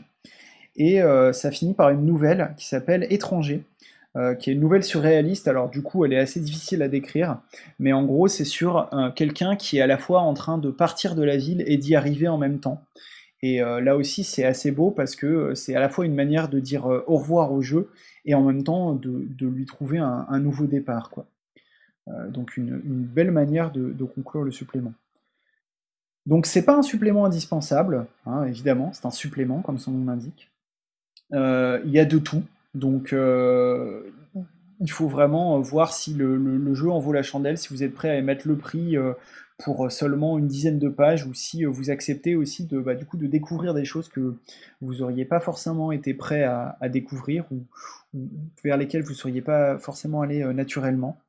Euh, mais, euh, mais voilà, ça, donne pour moi vraiment un aperçu de, de, la potentialité euh, très très grande de, ce jeu qui, va bien au-delà de, du, simple pitch. C'est un jeu rigolo pour faire des trucs absurdes. Donc vous aurez compris que j'en recommande chaudement la lecture. Oui, c'était une impression très positive au final. Bon, après, euh, c'est très subjectif puisque je, suis euh, très très fan euh, du, du, jeu en général. Donc, donc voilà, j'aurais eu du mal à en dire du mal, mais c'est vrai que voilà, il y, a des choses qui m'ont pas tout à fait parlé dans ce supplément-là. En premier lieu, bah, le jeu dont je parlais, où j'ai rien compris, et puis l'article sur les costumes. c'est peut-être les deux choses où je sais que je m'en servirai jamais. Euh, le reste, pour, par contre, euh, voilà, même si euh, tu t'en sers pas tel quel, ça peut vraiment te donner des, indices sur le, ton du jeu et puis comment réincorporer ces trucs-là dans, dans, ta partie. Quoi. Oui, puis l'expérience dans un, supplément fourre-tout comme ça, c'est, c'est super bien de n'avoir que, que, deux éléments qui, qui, déçoivent un petit peu. Souvent, c'est la moitié ou les trois quarts. Ici, c'est, c'est un très ouais, ouais, bah, je trouve qu'il y a un, il y a un beau. Euh, les, les, les, styles d'écriture, etc., sont, sont, évidemment un petit peu hétéroclites, mais euh, j'ai l'impression, en tout cas, qu'il y a eu un, un beau travail éditorial pour. Euh, pour voilà, faire une synthèse et, et unifier un peu le, le tout. Quoi tout cas, voilà donc pour ce qui était de, ce retour d'Itrasby, peut-être des films, peut-être euh, euh, pour la dernière fois, ou peut-être que les auteurs ont, d'autres euh, choses dans leur manche. On, verra dans quelques années. Et on va finir cette émission sans, plus de transition par donc la version bah, soit augmentée, soit, soit complète de Cthulhu Dark. Oui, ou gonflée. la version gonflée. Cthulhu Dark. Euh, c'est un, jeu euh, écrit à l'origine par euh, Graham Wamsley. ici, il y a deux auteurs qui l'ont rejoint pour écrire une petite partie. C'est Catherine Jenkins et Helen Gold. Alors, Graham Wamsley, ben, il écrit Play and Safe, un, livre sur l'utilisation des techniques d'impro en jeu de rôle, qui est, arrivé au, début où on commençait à avoir ce mouvement, ce mouvement-là et qui, maintenant est peut-être, euh, je vais pas dire un peu pas dépassé, mais peut-être un peu daté, un peu simpliste, mais qui reste intéressant. Il écrit un bouquin qui s'appelle le Stealing Cthulhu euh, pour euh, pour vraiment faire euh, de l'horreur euh, cthulhienne, Lovecraftienne dans les jeux de rôle, qui est très très bien fait, je trouve. Il a écrit un paquet de scénarios pour Trails of Cthulhu en mode puriste, donc la façon de jouer désespérée, pas la façon Indiana Jones. Il écrit pour le jeu de rôle du Docteur Who et pour la laverie, donc cet autre décor tiré des roman de M. Strauss euh, sur euh, une administration euh, qui combat à l'aide de magie et d'informatique les horreurs de notre monde. Donc un, ton un peu plus humoristique et décalé. Donc ça c'est Graham Wamsley, l'auteur. Et pour terminer avec les détails pratiques, euh, le jeu coûte 21 euh, dollars pour le PDF, 43 dollars pour un bundle euh, avec le, PDF et le livre physique, mais attention, il ne se trouve pas chez DriveThru RPG, comme d'habitude, mais chez Indie Press Revolution. Sur DriveThru, on a juste une preview, qui coûte aussi cher que le jeu complet, donc n'allez pas voir par là. Ouais, c'est le, fameux Cthulhu Dark Zero, hein, c'est ça? Exactement, mais qui est très très semblable au jeu final. Mais enfin, autant, si ça vous intéresse, autant, autant prendre la bonne bah, version donc euh, chez IPR. À l'origine, en 2010, euh, Cthulhu Dark, c'est un jeu qui tient en, en 3 demi-pages. Euh, maintenant, on a 199 pages complètes. le jeu a gonflé en 100 ou 200 fois entre sa première édition et la deuxième. bah, c'est ça, c'est ça l'impression. Qu'est-ce que tu veux? et, et, quand on regarde, en fait, bah, les règles, elles tiennent toujours sur deux pages. Alors, euh, j'ai regardé un peu quelle était la composition du bestiau. Donc, euh, par ordre d'importance, on a 66% de décors et de scénarios, avec 3% d'aides de jeu à distribuer en plus, 20% de conseils de maîtrise, 5% d'explications de conseils d'interprétation de règles, 4% de notes de conception, c'est-à-dire le parcours euh, de l'auteur pour arriver à cette version-là du jeu, 1% de règles, les fameuses deux pages, et 1% sur euh, comment hacker le jeu. Voilà, et puis ça contient aussi des, traces de noix et autres allergènes. Oui, probablement. Alors, à quoi on joue ben, C'est de l'enquête Lovecraftienne, euh, assez classique. Il y a toutefois un twist qui est intéressant. Donc, comme euh, tous ceux qui s'intéressent un peu à Lovecraft Staff, c'était un satané raciste, un, bon sexiste, et il était classiste aussi. Hein. Et en transcrivant en JDR ses écrits, ben, on se retrouve à jouer des hommes blancs occidentaux de bonne classe sociale, euh, qui vont sauver euh, les autres des populations moins chanceuses, qui sont généralement ceux qui ont déclenché les, les, ennuis du mythe, et les, Américains ou les Anglais débarquent dans des pays exotiques et doivent régler les problèmes que ces sous-peuples ont créés Et ce qui, ce qui arrive souvent quand on regarde les archétypes qu'on nous invite à, interpréter dans les, dans les jeux de rôle Lovecraftiens, ben, si on a une grosse tentation de jouer des, des buteurs et des malotrus, qui vont reproduire ces comportements-là, et c'est fidèle à l'œuvre originale, mais c'est pas toujours plaisant. Et Cthulhu Dark, lui, propose de retourner cette pyramide. On joue des personnes issues des basses classes, des populations opprimées, et les ennuis viennent des puissants. C'est un changement assez rafraîchissant. Ah, on peut toujours jouer des pignoufs, il hein, n'y a pas de problème. Ce sont d'autres sortes de pignoufs. ouais, ouais, mais ça, c'est vrai que moi, c'est un des aspects qui m'a vraiment plu à la lecture du jeu, et euh, qui est d'ailleurs propre à cette version euh, euh, gonflée, hein, qui n'était pas dans le, dans... Oui, c'est une réflexion qui est, qui est, arrivée en cours de route, et je trouve que ça, ça produit un jeu très intéressant, parce que ce petit changement bah change tout à fait la perspective sur les mystères. C'est pas grand-chose, mais ça change tout. Il y, a, il y, a, le côté, je veux dire, euh, lutte sociale, etc., mais ludiquement et, pour, pour, le plaisir de la partie, c'est vraiment intéressant aussi, donc euh, je trouve ça chouette. On joue donc des investigateurs au bas de l'échelle sociale qui vont être confrontés à un mystère qui va les hameçonner, les mener dans une descente vers l'horreur, l'isolement, pour culminer dans une confrontation finale à une horreur indicible, invincible, et il y aura probablement des pertes en chemin. Donc ça reste très euh, Lovecraftien. Alors comme il n'y a que deux pages de règles, c'est court, je peux donc vous réexpliquer l'essentiel. C'est un jeu à meneur, euh, il y a un système de résolution, qui est, de résolution qui est très simple. Les personnages sont définis mécaniquement par leur occupation et un dé de préférence vert euh, d'insight, donc on pourrait dire euh, de lucidité, de compréhension. Dans la version précédente, c'était madness, folie.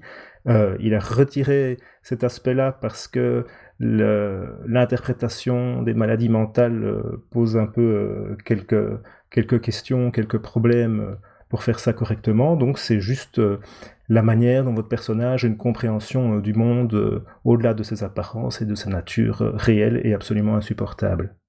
Donc ce, ce dé d'insight, ben, il commence à 1, vous n'avez pas beaucoup de lucidité et tout va bien dans votre tête, et puis il va monter progressivement, et quand il arrive à 6, ben, vous comprenez tellement, bien le monde que plus personne d'autre ne vous comprend vous.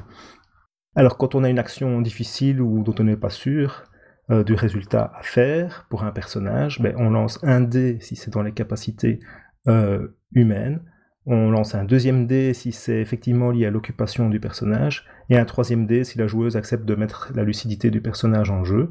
On prend le plus haut, et l'action est réussie, de base, quel que soit le résultat.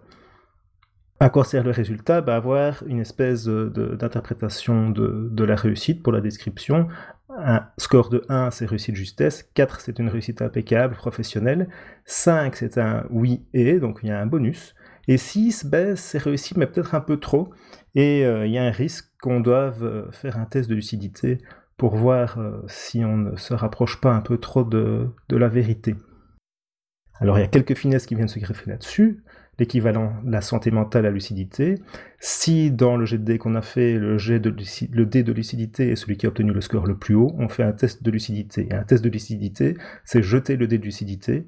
S'il est supérieur à son score de lucidité, on y ajoute 1 à son score de lucidité. Et quand on arrive à 6 en lucidité, eh bien, on peut dire au revoir au personnage, on va faire une scène spéciale euh, où euh, toute la table se concentre sur les derniers moments de, de, lucidité, justement, au sens commun du terme, de, normalité, je vais dire, de l'investigateur, et euh, vous avez le droit de l'interpréter euh, comme vous voulez, en combattant, en criant, en courant, en vous effandrant, en vous devenant étrangement silencieux, et après, ben, vous pouvez jouer, si vous le désirez, un nouvel investigateur, continuer à avoir un rôle un peu plus de spectateur dans la partie, mais il y a des choses à faire aussi.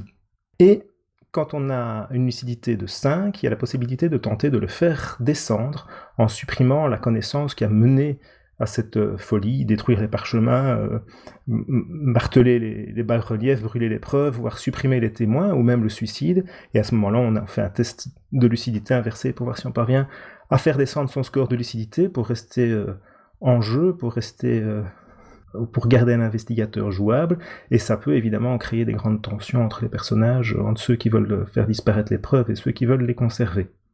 Alors tout à l'heure je vous disais, on réussit de base toutes les actions, il y a une possibilité d'échec, alors comment rate-t-on? Ben, Toute joueuse qui estime qu'un échec serait plus amusant propose la manière dont l'action échoue et jette elle aussi un dé au moment du test, et si le dé de cette joueuse est plus haut, bah c'est ce qui arrive, c'est ce qu'elle a décrit. Si plusieurs joueuses voulaient que ça échoue et de manière différente, ben c'est celle qui a fait le résultat le plus haut qui, voit euh, sa, proposition se réaliser. Ouais, alors ce, point-là, euh, moi, il, était un peu obscur à la, à la lecture. Et euh, il faut préciser que, en fait, notamment dans les scénarios qui sont proposés dans le, jeu, mais ça j'imagine que tu y reviendras. Il y a des exemples assez précis de cas où notamment le MJ euh, va être euh, euh, invité à, lancer ce fameux dé d'échecs. Donc ça devient plus clair à la lecture des scénarios. En tout cas, c'était le cas pour moi. C'est toute joueuse, mais le meneur de jeu a évidemment sa responsabilité de, tantôt tenter l'échec. Alors, une autre subtilité qui est importante aussi, le combat. Anciennement, si vous combattez une créature du mythe, vous mourrez. La règle était un peu adoucie. Si vous déclarez que vous combattez une créature du mythe, on va jeter le dé, mais ce qu'on va voir, ce que va révéler le test, c'est comment l'investigateur parvient à fuir, se cacher, se mettre à l'abri ou échapper autrement, parce que combattre une créature du mythe, vous mourrez. Ça, c'est le système de jeu. Euh, il est écrit, répété, re-répété avec de plus en plus de, détails. On a 40 pages de conseils de maîtrise avec ces explications dedans. Ce sont des conseils de maîtrise, il y a peu de conseils orientés directement vers les joueuses, ou alors ils doivent transiter par le gardien du mystère. Euh, il y a un bon chapitre sur comment écrire un mystère. Ouais, il y a, quand même, euh, juste, excuse-moi, il y a quand même euh, dans cette réexplication des règles, comme tu disais, que moi je trouvais assez intéressante parce qu'en fait c'est une réexplication, mais aussi une justification qui dit ben voilà là j'ai mis telle règle parce que c'est par rapport au ton etc et pour le coup c'est une partie je trouve qui est vraiment intéressante à lire pour les joueurs aussi. Mais c'est vrai que c'est la seule. Oui, ben je pense, je pense qu'à part les scénarios, si on veut garder un aspect de mystère, les joueurs pourraient, pourraient tout lire, sincèrement. Oui, oui, oui, mais c'est vrai que euh, pour, le coup, je trouve que cette section-là, euh, euh, à mon avis, tu, gagnes quelque chose à la, faire lire à ta table en entier, alors que, par exemple, ce qui est conseil de maîtrise, ben, c'est sûr que pour une joueuse, c'est plus optionnel. Tout à fait. Et donc, dans les conseils de, de maîtrise, qui, disent bah, quand les joueurs vous posent telle question, vous pouvez répondre comme ça et qui donnent ces explications-là de manière indirecte aussi.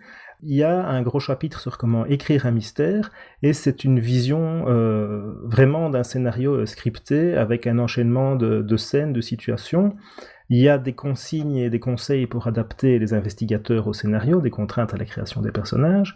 Il y a euh, une consigne en jeu d'adapter le scénario aux actions des investigateurs, quelle que soit la voie choisie, l'horreur doit s'y trouver. Donc c'est un peu euh, de l'illusionnisme, mais c'est peut-être approprié étant donné euh, la volonté d'avoir une descente progressive dans l'horreur qui culmine par une horreur finale. Et il y a aussi ce conseil d'enjeu de, de, dire oui aux, joueurs plutôt, plutôt que non. S'ils posent une question, la réponse est-ce qu'il y a un escalier? Ben oui. Est-ce que, est-ce que je trouve ceci? Oui. Alors le processus d'écriture de scénario de mystère, il est très structuré, architecturé, démarrant de quelques éléments fondateurs pour arriver au mystère final. C'est intéressant, mais ça manque à mon sens de souplesse, notamment dans l'ordre des choses. Et puis cela fait partie d'une école très classique de jeu de rôle qui demande énormément de travail, qui est sans doute nécessaire en vue d'une publication, mais pour moi pas du tout pour jouer avec euh, sa table, euh, qu'elle soit habituelle ou non d'ailleurs. Donc c'est très bien pour euh, transmettre un, mystère, mais si, on le conçoit soi-même, je pense que c'est beaucoup trop de travail et il n'y a pas d'alternative vraiment à ce, gros travail qui est fait. Par contre, si vous le faites, vous avez quelque chose de, vraiment euh, poli et, bien et qui rentre dans le canevas du jeu. Alors, les éléments qu'on intègre dans le mystère au départ, les ingrédients de départ, c'est le type d'horreur, les types de peur qu'on va aborder, le thème, la nature de la menace, et puis la nature de l'horaire final, et il montre comment on passe de l'un à l'autre pour obtenir un, tout cohérent. Et un élément intéressant qui va se retrouver dans tous les scénarios, dans tous les mystères, c'est ce qu'il appelle les creeping horrors, les horreurs insidieuses. Ce sont des moments étranges et répétés qui font une espèce de leitmotiv de l'horreur. C'est à, charge du gardien de replacer cela régulièrement, sans explication, de façon de plus en plus inexpliquée et étrange. Cela peut être dans la perception des, investigateurs ou dans les descriptions du gardien.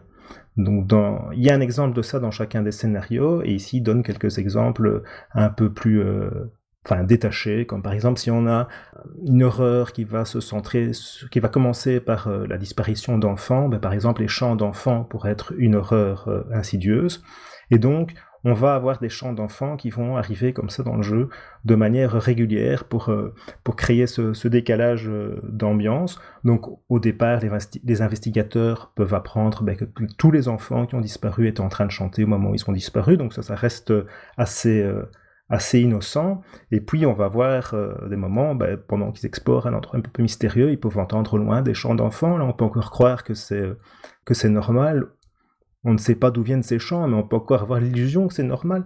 Et puis, euh, vers la fin du scénario, euh, peut-être qu'ils seront obsédés par des chants d'enfants qu'ils n'entendent que dans leur tête, ou des choses comme ça.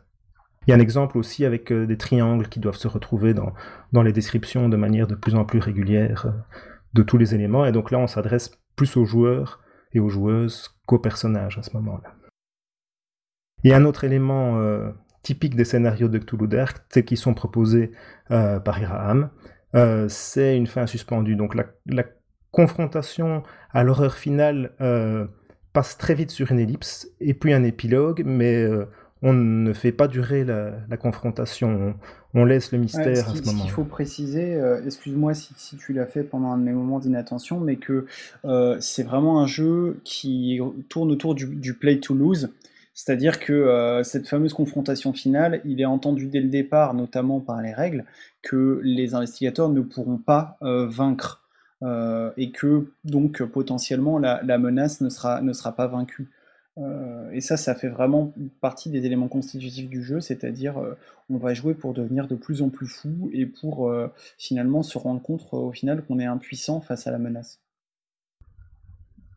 Tout à fait. Je, comptais y venir plus tard, mais euh, ça va très ah. bien à cet endroit-là aussi. Désolé. Non, il n'y a pas de problème. C'était, c'était un, bon enchaînement. Ensuite, après la partie sur l'écriture et la partie sur la mise en jeu du mystère, comment on le joue, avec des explications sur comment préparer et organiser une partie, comment l'animer, comment expliquer les règles, comment euh, appliquer les règles, et puis aussi des techniques de description qui sont pas mal. Franchement, c'était intéressant. Par contre, euh, il n'y a quasiment aucun conseil sur comment adapter son scénario au vol, alors que c'est une des consignes du jeu, sur comment dire oui aux joueurs dans le cadre d'un scénario quand ils proposent des choses qui ne sont pas dans le scénario, et comment exploiter leurs idées. Donc je reste très fort sur ma fin, en théorie en tout cas, vu qu'on a d'autres sources, mais ici ce sont des recommandations des règles, ils sont très didactiques, il est très didactique sur d'autres points, et, là c'est vraiment dommage que, ça manque. Et, il manque, comme on l'a dit tout à l'heure, des conseils euh, orientés vers les joueuses, mais si, vous, si, elles lisent les règles, il n'y aura pas de problème. Mais ça aurait été sympa d'avoir une partie euh, rédigée pour tout le monde plutôt que réservée aux gardiens et puis à faire euh, transiter. Aussi dans le manque de conseils, il n'y a pas de conseils sur comment exploiter euh, la destruction euh, des preuves pour pouvoir récupérer de la lucidité. Pourtant, ça peut être une excellente source de drama et de jeu. Donc ça, c'est un, petit manque, mais je pense qu'en partie, ça ne doit pas être euh, très, embêtant. Et alors, à la fin de ces conseils de jeu, il y a un résumé très fonctionnel des menaces du mythe. Euh, on a les menaces, les thèmes des Creeping Sorrows qui sont suggérés pour euh, les créatures du mythe, comment les adapter à un décor, que ce soit euh, plutôt historique ou plutôt science-fiction, bah, il y, a, des consignes. C'est vraiment une mine de, scénario instantané dans le thème cthulhien, on allant rechercher les créatures du mythe. C'est bien plus riche qu'un bestiaire parce que chaque créature est liée à une série d'idées de base pour faire un scénario. Et ça, c'est vraiment bien. Alors après, on a 115 pages qui euh, sont découpées en quatre parties. Chaque partie, c'est un décor plus un scénario. Alors à chaque fois, on a les investigateurs, c'est-à-dire les idées d'investigateurs, des noms, des occupations, et ça dresse déjà à un portrait très intéressant du décor, une description du décor avec une petite carte sommaire mais suffisante, et euh, pour le scénario, euh, des aides de jeu à distribuer, des pré-tirés ou des semi-pré-tirés. Les quatre scénarios, je vais essayer de vous les décrire sans divulgacher. On a Londres en 1851 et le scénario s'appelle Screams of the Children. C'est une plongée dans les bas quartiers et la populace du Londres victorien. Euh, il y a une réelle valeur et un plaisir de description ethnographique euh, exotique, peut-être un peu de voyeurisme même sur la, misère et les spécificités de Londres à l'époque Et le scénario, le mystère, est un peu onirique, centré autour de la disparition d'enfants, mais avec une bonne mise en jeu, il peut facilement devenir très horrifique à mon avis. Euh, j'ai beaucoup aimé. Donc ça, c'est un scénario qui a été écrit par Graham.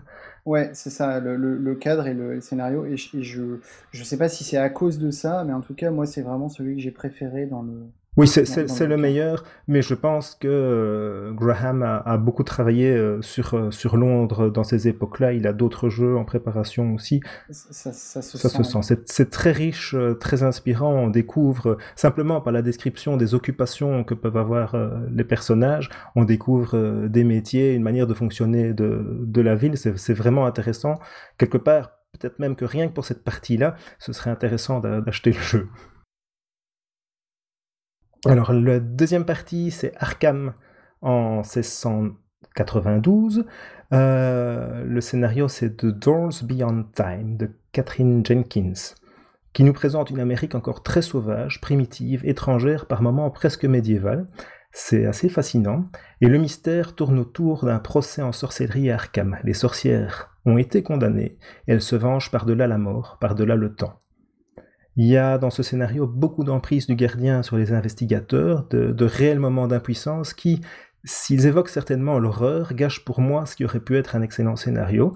Mais il y a de très bonnes idées, je pense qu'on peut l'adapter sans, trop de travail, mais il y a des conseils de mise en jeu que moi je n'utiliserai pas parce que ça, ça brise vraiment la gentilité euh, des joueuses. Ouais, pour le coup, le, dirigisme se fait vraiment sentir par moments. Quoi.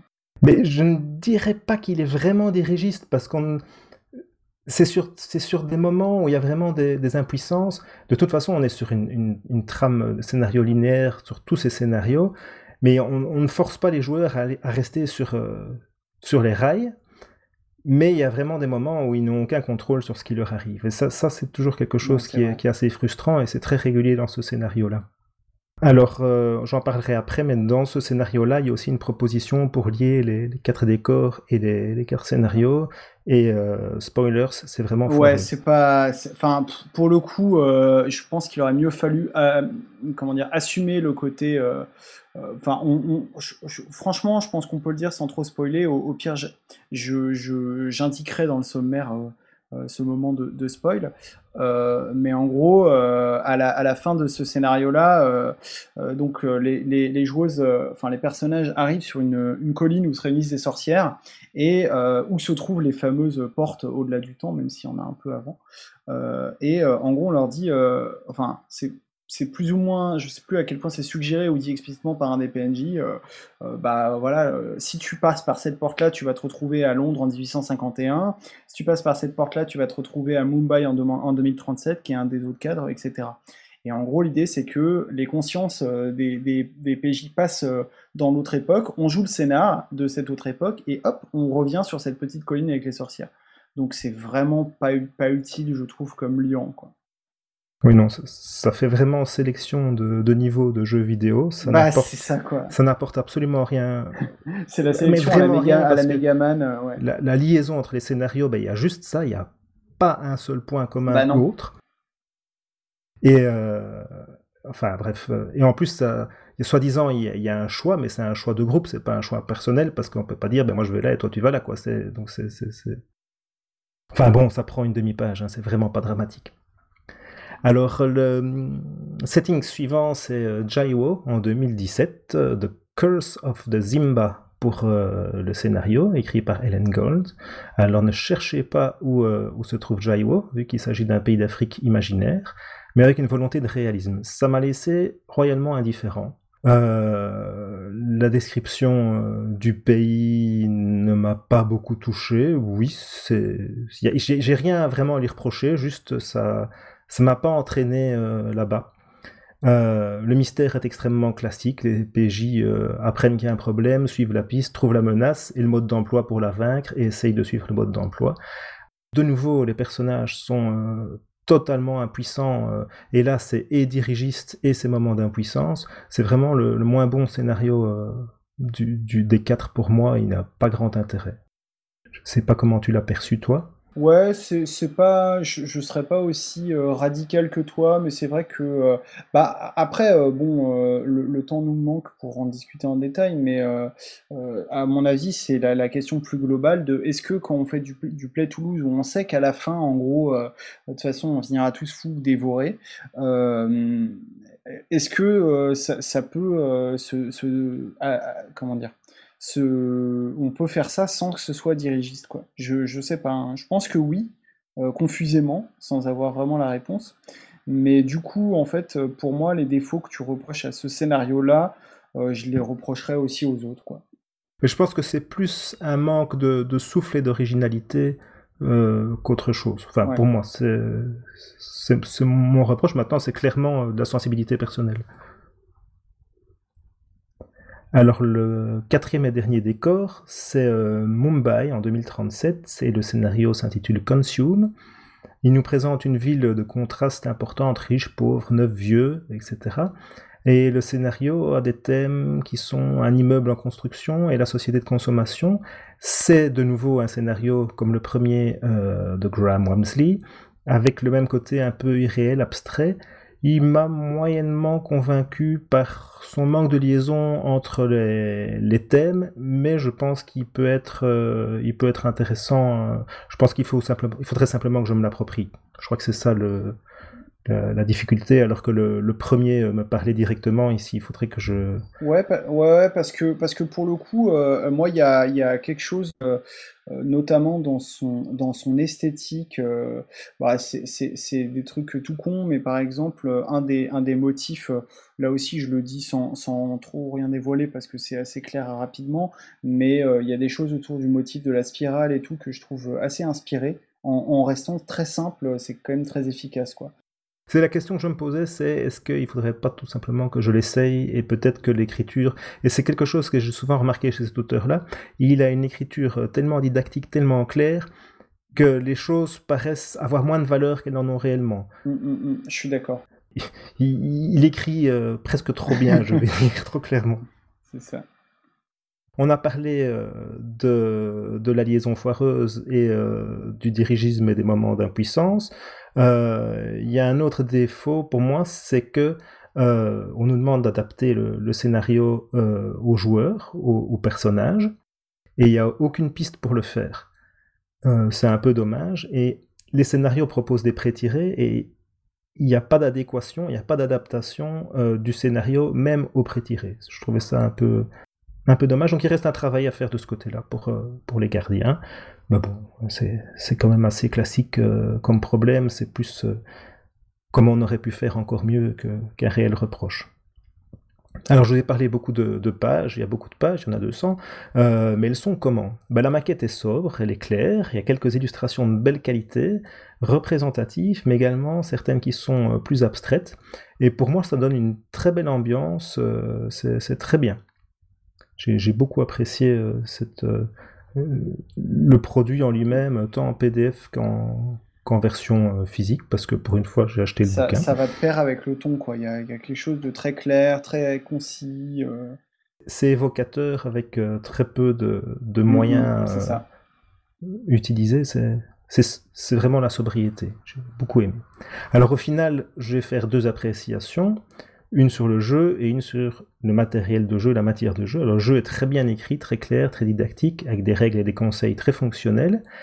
Il y a un certain double discours, autant dans les règles que dans le texte, entre le côté improvisation et le côté dirigisme scripté. Et il faut aimer l'horreur, et dans une certaine mesure, le jeu en surplomb sur son personnage, pour l'histoire, pour l'échec et la déchéance.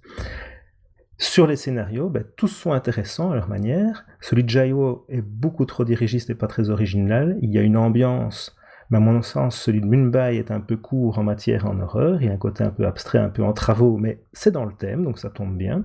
Et un peu détaché du monde. Celui d'Arkham, avec un peu de travail de libération des personnages, a vraiment beaucoup de potentiel. Et celui de Londres est vraiment très très bien. Euh, juste, euh, il me fait un peu peur celui-là. Je crois que pour être au niveau euh, du texte, au niveau de, de l'ambiance, du rythme et des descriptions, il y a, il y a du travail euh, de préparation euh, de meneur. Alors je suis vraiment heureux de, de ce jeu. Même si je me serais bien passé des deux moins bons scénarios, mais bon, ils sont là, je vais pas cracher dessus non plus. Je vais certainement le faire jouer, je peux pas dire loin de là de tous les jeux que je lis. Moi, je, recommande chaudement. Je pense que le, les 7 ans d'attente et le, la multiplication par 100 du nombre de pages euh, vaut la peine.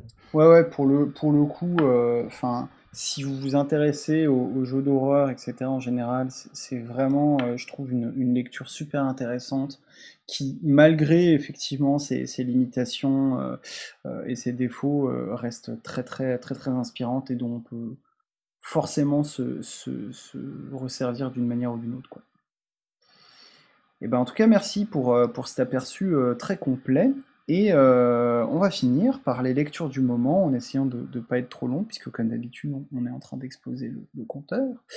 Euh, ça tombe bien puisque euh, moi j'ai pas grand chose à dire, j'ai pas eu de beaucoup de lectures rôlistes récemment.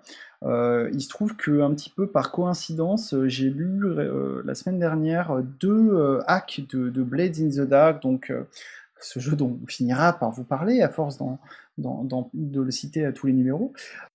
Il y a eu une vague euh, qui continue encore d'adaptation de jeux propulsés par l'apocalypse. Euh, il y a une deuxième vague qui est en train d'arriver, qui sont les jeux qu'on appelle maintenant Forged in the Dark, euh, qui sont donc des jeux qui utilisent le système de Blades in the Dark, qui lui-même était inspiré par l'Apocalypse, donc il y a quand même une, filiation. Et dans les hacks que j'ai lus, qui sont pas finis, mais qui sont assez prometteurs, les deux que je retiens, c'est un qui s'appelle Copperhead County, euh, donc en gros le comté de la tête de cuivre, hein, pour euh, traduire littéralement, euh, qui propose, donc la, la, proposition de base de Blades in the Dark, c'est on joue un gang qui va de plus en plus élargir son territoire, etc. Et là c'est exactement la même proposition, sauf qu'au lieu que ce soit dans une cité fantastique, c'est dans le sud des États-Unis, et on va jouer des rednecks, qui dépareilleraient pas dans Breaking Bad ou peut-être dans Justified aussi, pour citer des séries télé. Et en fait, la proposition est tellement euh, logique et naturelle qu'on se demande même comment euh, c'était pas une option du jeu dès le départ. Quoi. Et l'autre hack qui est beaucoup plus euh, différent et plus ambitieux à mes yeux, et, malheureusement beaucoup moins terminé, c'est un hack qui s'appelle Girl by Moonlight, et qui propose rien de moins que de faire du Sailor Moon RPG. C'est un mélange entre Blades in the Dark et Monster of the Week et qui est vraiment euh, assez original parce qu'on va avoir euh, euh, cette notion donc, du groupe de filles magiques qui vont essayer de, de, repousser, et en fait elles, elles vont pas essayer d'étendre leur territoire, mais plutôt de, repousser de plus en plus le, les ténèbres qui assaillent le monde. Mais ce qui est très ambitieux, c'est que les différents gangs, entre guillemets, que propose le jeu, donc les différents types d'équipes, je crois qu'il y en a 4 ou 5, et vont proposer vraiment des styles de jeu euh, radicalement différents. Donc euh, depuis la proposition un peu de base où on joue un truc vraiment comme dans Sailor Moon, euh, jusqu'à une proposition de jeu où on a un vaisseau qui parcourt l'espace et qui se bat sur différentes planètes contre des monstres extraterrestres. Tout ça avec des, des règles assez, assez similaires, donc ça, a l'air de. En tout cas, à la lecture, c'est très très prometteur. Moi, j'aime bien les hacks de Blades in the Dark. Franchement, c'est un, système vraiment prometteur. Ouais, je sens qu'il y a des. Y a des on, en reparlera sans doute de tout ça quand ça ressortira euh, en version plus complète, plus finie et tout, mais il y a. Je, je, j'ai l'impression en fait que par rapport au jeu PBTA, c'est, ça incite plus à faire des choses plus originales et qui vont s'éloigner plus radicalement du, de la proposition de base. Quoi. Mais c'est juste une impression jetée comme ça en fin d'émission. Oui, je me demande si c'est pas un tout petit peu plus facile. Euh, enfin, la, courbe de difficulté est un peu plus plate au départ, je pense, mmh, pour le hack. Ça, c'est possible aussi, ouais.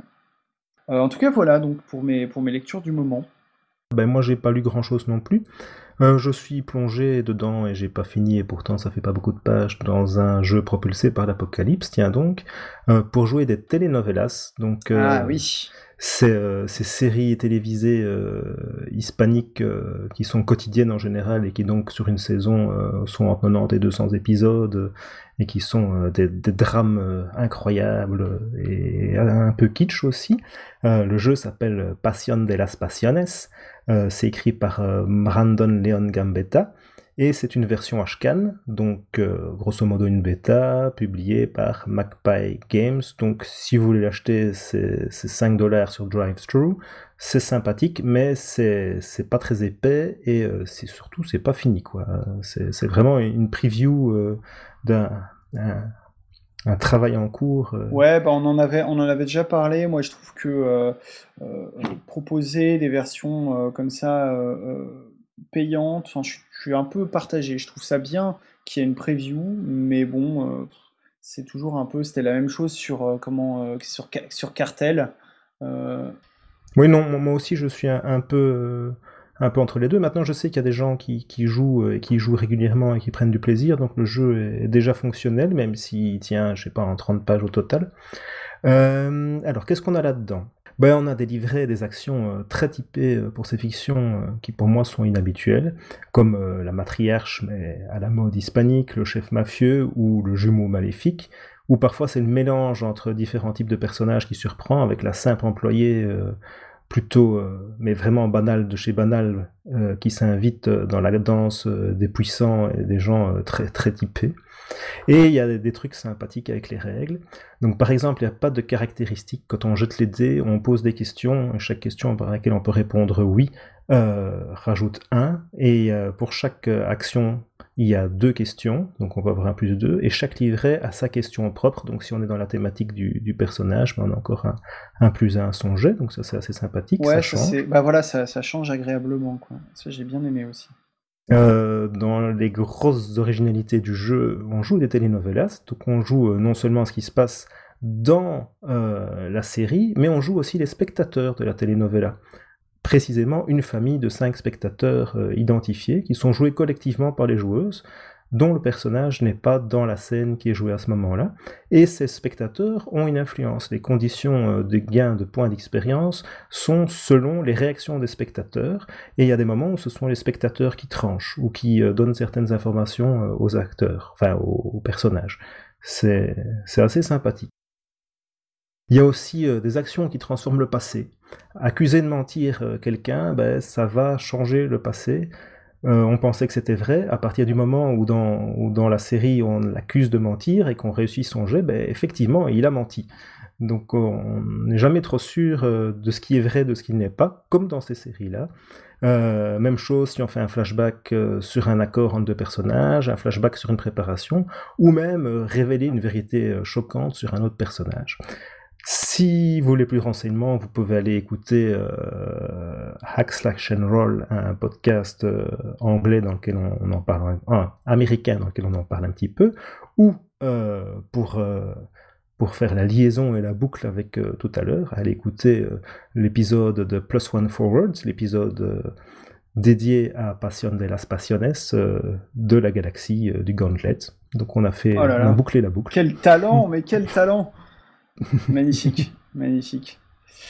Euh, ouais, ouais, moi j'ai bien aimé aussi Passionné à Passionnesse. Bah, en fait, euh, c'est marrant parce que je l'ai lu euh, donc assez récemment aussi, forcément, et, peu de temps après avoir lu Soap, le jeu de Cédric Ferrand, qui proposait aussi de, de faire, de, jouer du soap opéra.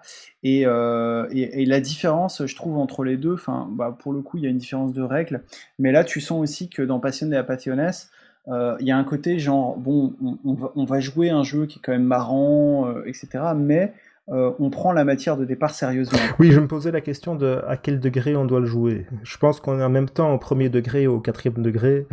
Ouais, je crois que c'est, je crois que c'est vraiment les deux à la fois. Tu sens, tu sens à la lecture que le que l'auteur est, un, un, fan en fait de telenovelas. Enfin, c'est, ça qui est, assez chouette, quoi. j'ai trouvé. Oui, il y a un côté un peu documentaire culturel aussi sur le jeu qui fait découvrir les telenovelas, mais sans nécessairement les regarder ni voir comment elles sont regardées euh, dans, ces pays-là. Et, ça, pour le coup, je pense que c'est vraiment la partie qui sera, euh, qui sera augmentée dans la version finale et qui sera nécessaire aussi justement pour euh, en, connaître un peu plus sur les, rouages de ce genre de, choses. Et ben en tout cas voilà, on arrive à la, fin de l'émission. Donc merci encore à toi Gerhardt et puis merci à, à Lille euh, pour euh, vos contributions. Et puis, euh, merci à vous, auditeurs et auditrices, de nous avoir suivis dans cet épisode numéro 79. Et je vous dis du coup une, je vous souhaite un bon mois rôliste et hygiéniste, attention, ou larpiste, je sais pas comment on doit dire. Et je vous dis au mois prochain. Salut, salut. À très bientôt.